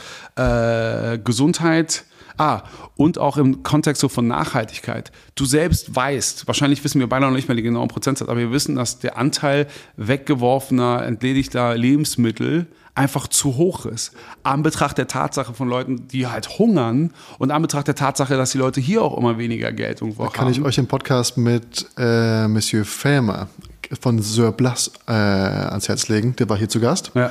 Und ähm, der hat genau darüber gesprochen. Kurze Unterbrechung, weiter geht's. Nee, äh, nee, danke dafür. Aber genau das meine ich. Es äh, wird mehrere Leute äh, brauchen, um das alles irgendwie mitzunehmen. Von daher unterstreicht es das, was ich halt fordere, dass Essen auch als Kultur wahrgenommen wird. Das heißt ja nicht umsonst Esskultur. Und äh, dass man äh, sich damit auch auf politischer Ebene und auch auf dem Bildungswesen auch irgendwie auseinandersetzen muss und da auch äh, entsprechende Programme schaffen kann, um eben all diese Aspekte, die ich damit eingebracht habe, äh, auch halt irgendwie mitwirken zu lassen. Also lässt du dich jetzt als Oberbürgermeister aufstellen oder nicht? Äh, nein, ich habe mal drüber nachgedacht. Wirklich? Nicht als Bürgermeister, aber zumindest halt schon in einem politischen Amt. Habe aber festgestellt, mir fehlt die persönliche Reife dafür, weil ich glaube, da tatsächlich zu Du Leidenschaft. bist nächstes Jahr 50. Ja, aber, aber trotzdem, was die Leute auch vergessen ist halt, was die Leute denken immer so, Politik besteht, also auch da hat wahrscheinlich unsere Schulbildung hat ein bisschen versagt, dass die Le nicht Leute geschlossen so die richtige Meinung von Demokratie haben. Demokratie ist ein permanenter Prozess. Da geht es nicht darum, das Ideal zu schaffen, sondern letzten Endes sich irgendwie so den Dingen, die da auch kommen, anpassen zu können. Und damit es eben nicht irgendwie so, wie es mal lustigerweise auf YouTube dann in irgendwelchen Parlamenten zu Massenschlägereien kommt oder so, muss auch eine gewisse Ordnung eingehalten Fände werden. ich so gut, wenn man das mal wieder einführen könnte. Das Mit den Prügel, ja, denke ich. Einfach mal ein bisschen auf die Schnauze hauen, dass irgendwie alle, ge alle geeinigt auf die AfD einprügeln, das finde ich okay. Ja, aber eben, aber eben dazu, und das meine ich halt, es gehört aber auch dazu, dass es da ein gewisses Protokoll gibt, aber wo es halt einfach nicht Die werden auch weggeprügelt. Gibt kein Protokoll mehr. Der Stift, der nutzt den Kugelschreiber, hast vorhin gehört, das ist ein perfekter, ein gutes Werkzeug für den Luftröhrenschnitt. Ja, der, genau. der ist weg, gibt keine Kugelschreiber mehr. Nein, aber, aber, aber was, was ich einfach meine, wenn du dann irgendwie so, es, es spricht jetzt für die nächsten 20 Minuten der und der und alle im Raum wissen, okay, der nutzt seine 20 Minuten nur, weil sie ihm zugesprochen worden ist, obwohl er selbst weiß, dass er nichts zu sagen hat, aber er nutzt sie nur, um seine Präsenz zu haben. Und alle im Raum denken sich so, du killst gerade unsere Lebenszeit. Ich würde dir gerne diesen Kugelschreiber in den Hals rammen, weil ich denke, dass du besser Luft kriegen solltest. Es wieder. Wenn du dir eine Sache aus Karrieresicht wünschen könntest, egal was, nicht übertreiben, was wäre das? Ausreichendes finanzielles Auskommen, dass ich wirklich nur noch Sachen machen muss, auf die ich Bock habe und mir auch äh, äh, Krankenpflegetechnisch, das habe ich jetzt gerade bei meiner Tante erlebt, da auch keine Sorgen machen muss, dass ich niemand in meiner Familie belasten muss, dass sie sich um mich kümmern und so weiter und so fort. Aber das ist ja eher ein privater Wunsch, dass das Geld kommt. Ja. Es gibt nur, niemand, du hast Geld ohne Ende und sowas, aber du darfst dir eine Sache für die Karriere wünschen. Was wäre das? Nö, also wenn ich, also darum, Ja. das ist es ja. Früher bist du wirklich nur, früher bist du wirklich nur aus idealistischen Dingen an etwas rangegangen. So war es ja für mich die ganze MTV-Zeit. Ich habe MTV nicht als Karriere gesehen, sondern einfach nur als geiles Leben. Äh, und deswegen jetzt würde ich mir wünschen, dass ich da etwas tüchtiger gewesen wäre und dann eben tatsächlich einfach, wahrscheinlich würde ich auch noch weniger machen. Ich glaube, das, was ich jetzt hier gerade so lang beschrieben habe im Kontext, was so Kulinarik angeht, dann würde ich noch mehr in den Hintergrund mich begeben und daran arbeiten, dass das irgendwie stattfindet, weil ich dann auch so die Muße hätte, mich dann auch etwas entspannter Themen so zu kümmern, so, ja, der, der ähm, ähm, Senator hat jetzt gerade diese Woche keine Zeit. Ich warte. Ich bin hier, ich schaue mir die Stadt ein bisschen an und in dem Augenblick, wo er Zeit hat, bin ich innerhalb von einer halben Stunde da, Fahrer fährt mich dann zu ihr hin, ist kein Problem. Und da ging es gar nicht darum, dass ich dann unbedingt auf, auf Instagram, hey, hallo, was ich euch schon immer mal sagen wollte. Also seid bereit und lasst mir ein Like da, wenn ihr der Meinung seid, wir sollten was daran ändern. Nein, ich würde halt so richtig Leuten so auf den Sack gehen und sagen so, wie wäre es denn eigentlich, wenn? Also ich glaube, Geld beruhigt, Geld macht nicht glücklich, aber beruhigt manchmal schon die Nerven und gibt dir auch einfach mal Möglichkeiten, auch agiler und schneller so zu, zu sein. Und das, glaube ich, fände ich schon ganz geil. Und ich hätte eine Bahncard 100, erste Klasse. Genau aus diesem Grund. Das finde ich schön. Auch schöne Schlussworte. Denn für den ersten Podcast, wir haben, glaube ich, mit knapp zweieinhalb Stunden einen der längsten Podcasts geschaffen, die es bis jetzt gab. Ja, aber kannst du zusammenschneiden. Du nimmst einfach deine Teile raus und dann sind was, zwei Stunden 43? Hm? Zwei Stunden 43 hast du gesagt? Nee, Knapp zweieinhalb Stunden. Knapp zweieinhalb Stunden. Das heißt also, wenn wir deinen Redeanteil rausschneiden, dann sind wir halt, dann kürzen wir knapp wir auf bei zwei Stunden ungefähr- 25. genau, das wollte ich sagen. Und damit eine wunderschöne Woche euch lieben und äh, ich hoffe bis zur nächsten, übernächsten Woche, denn es gibt noch eine kleine Änderung, denn Pot mit Ei wird es leider aktuell nur noch alle zwei Wochen geben. Wir haben lange drüber nachgedacht, warum und so. Aber diese Projekte, die wir gerade machen, die sind so viele und so umfangreich, dass ähm, wir uns ganz oft selber im Weg standen, wenn wir versucht haben, jede Woche eine Podcast-Folge rauszubringen. Aber dafür verlängern wir auch ein bisschen die Folgen, habe ich mir gedacht, und ähm, können euch umso schönere Folgen bieten. Wir freuen uns sehr auf das kommende Jahr und äh, auf die nächsten Folgen und damit ganz liebe Grüße an euch zu Hause. Habt eine tolle Woche und wenn ihr diesen Podcast noch bewerten wollt, dann macht es doch gerne mit fünf Sternen. Und ansonsten bis bald und gute Ciao, ciao. Auf Wiedersehen. Danke, Patrice, dass du da warst. Gerne doch.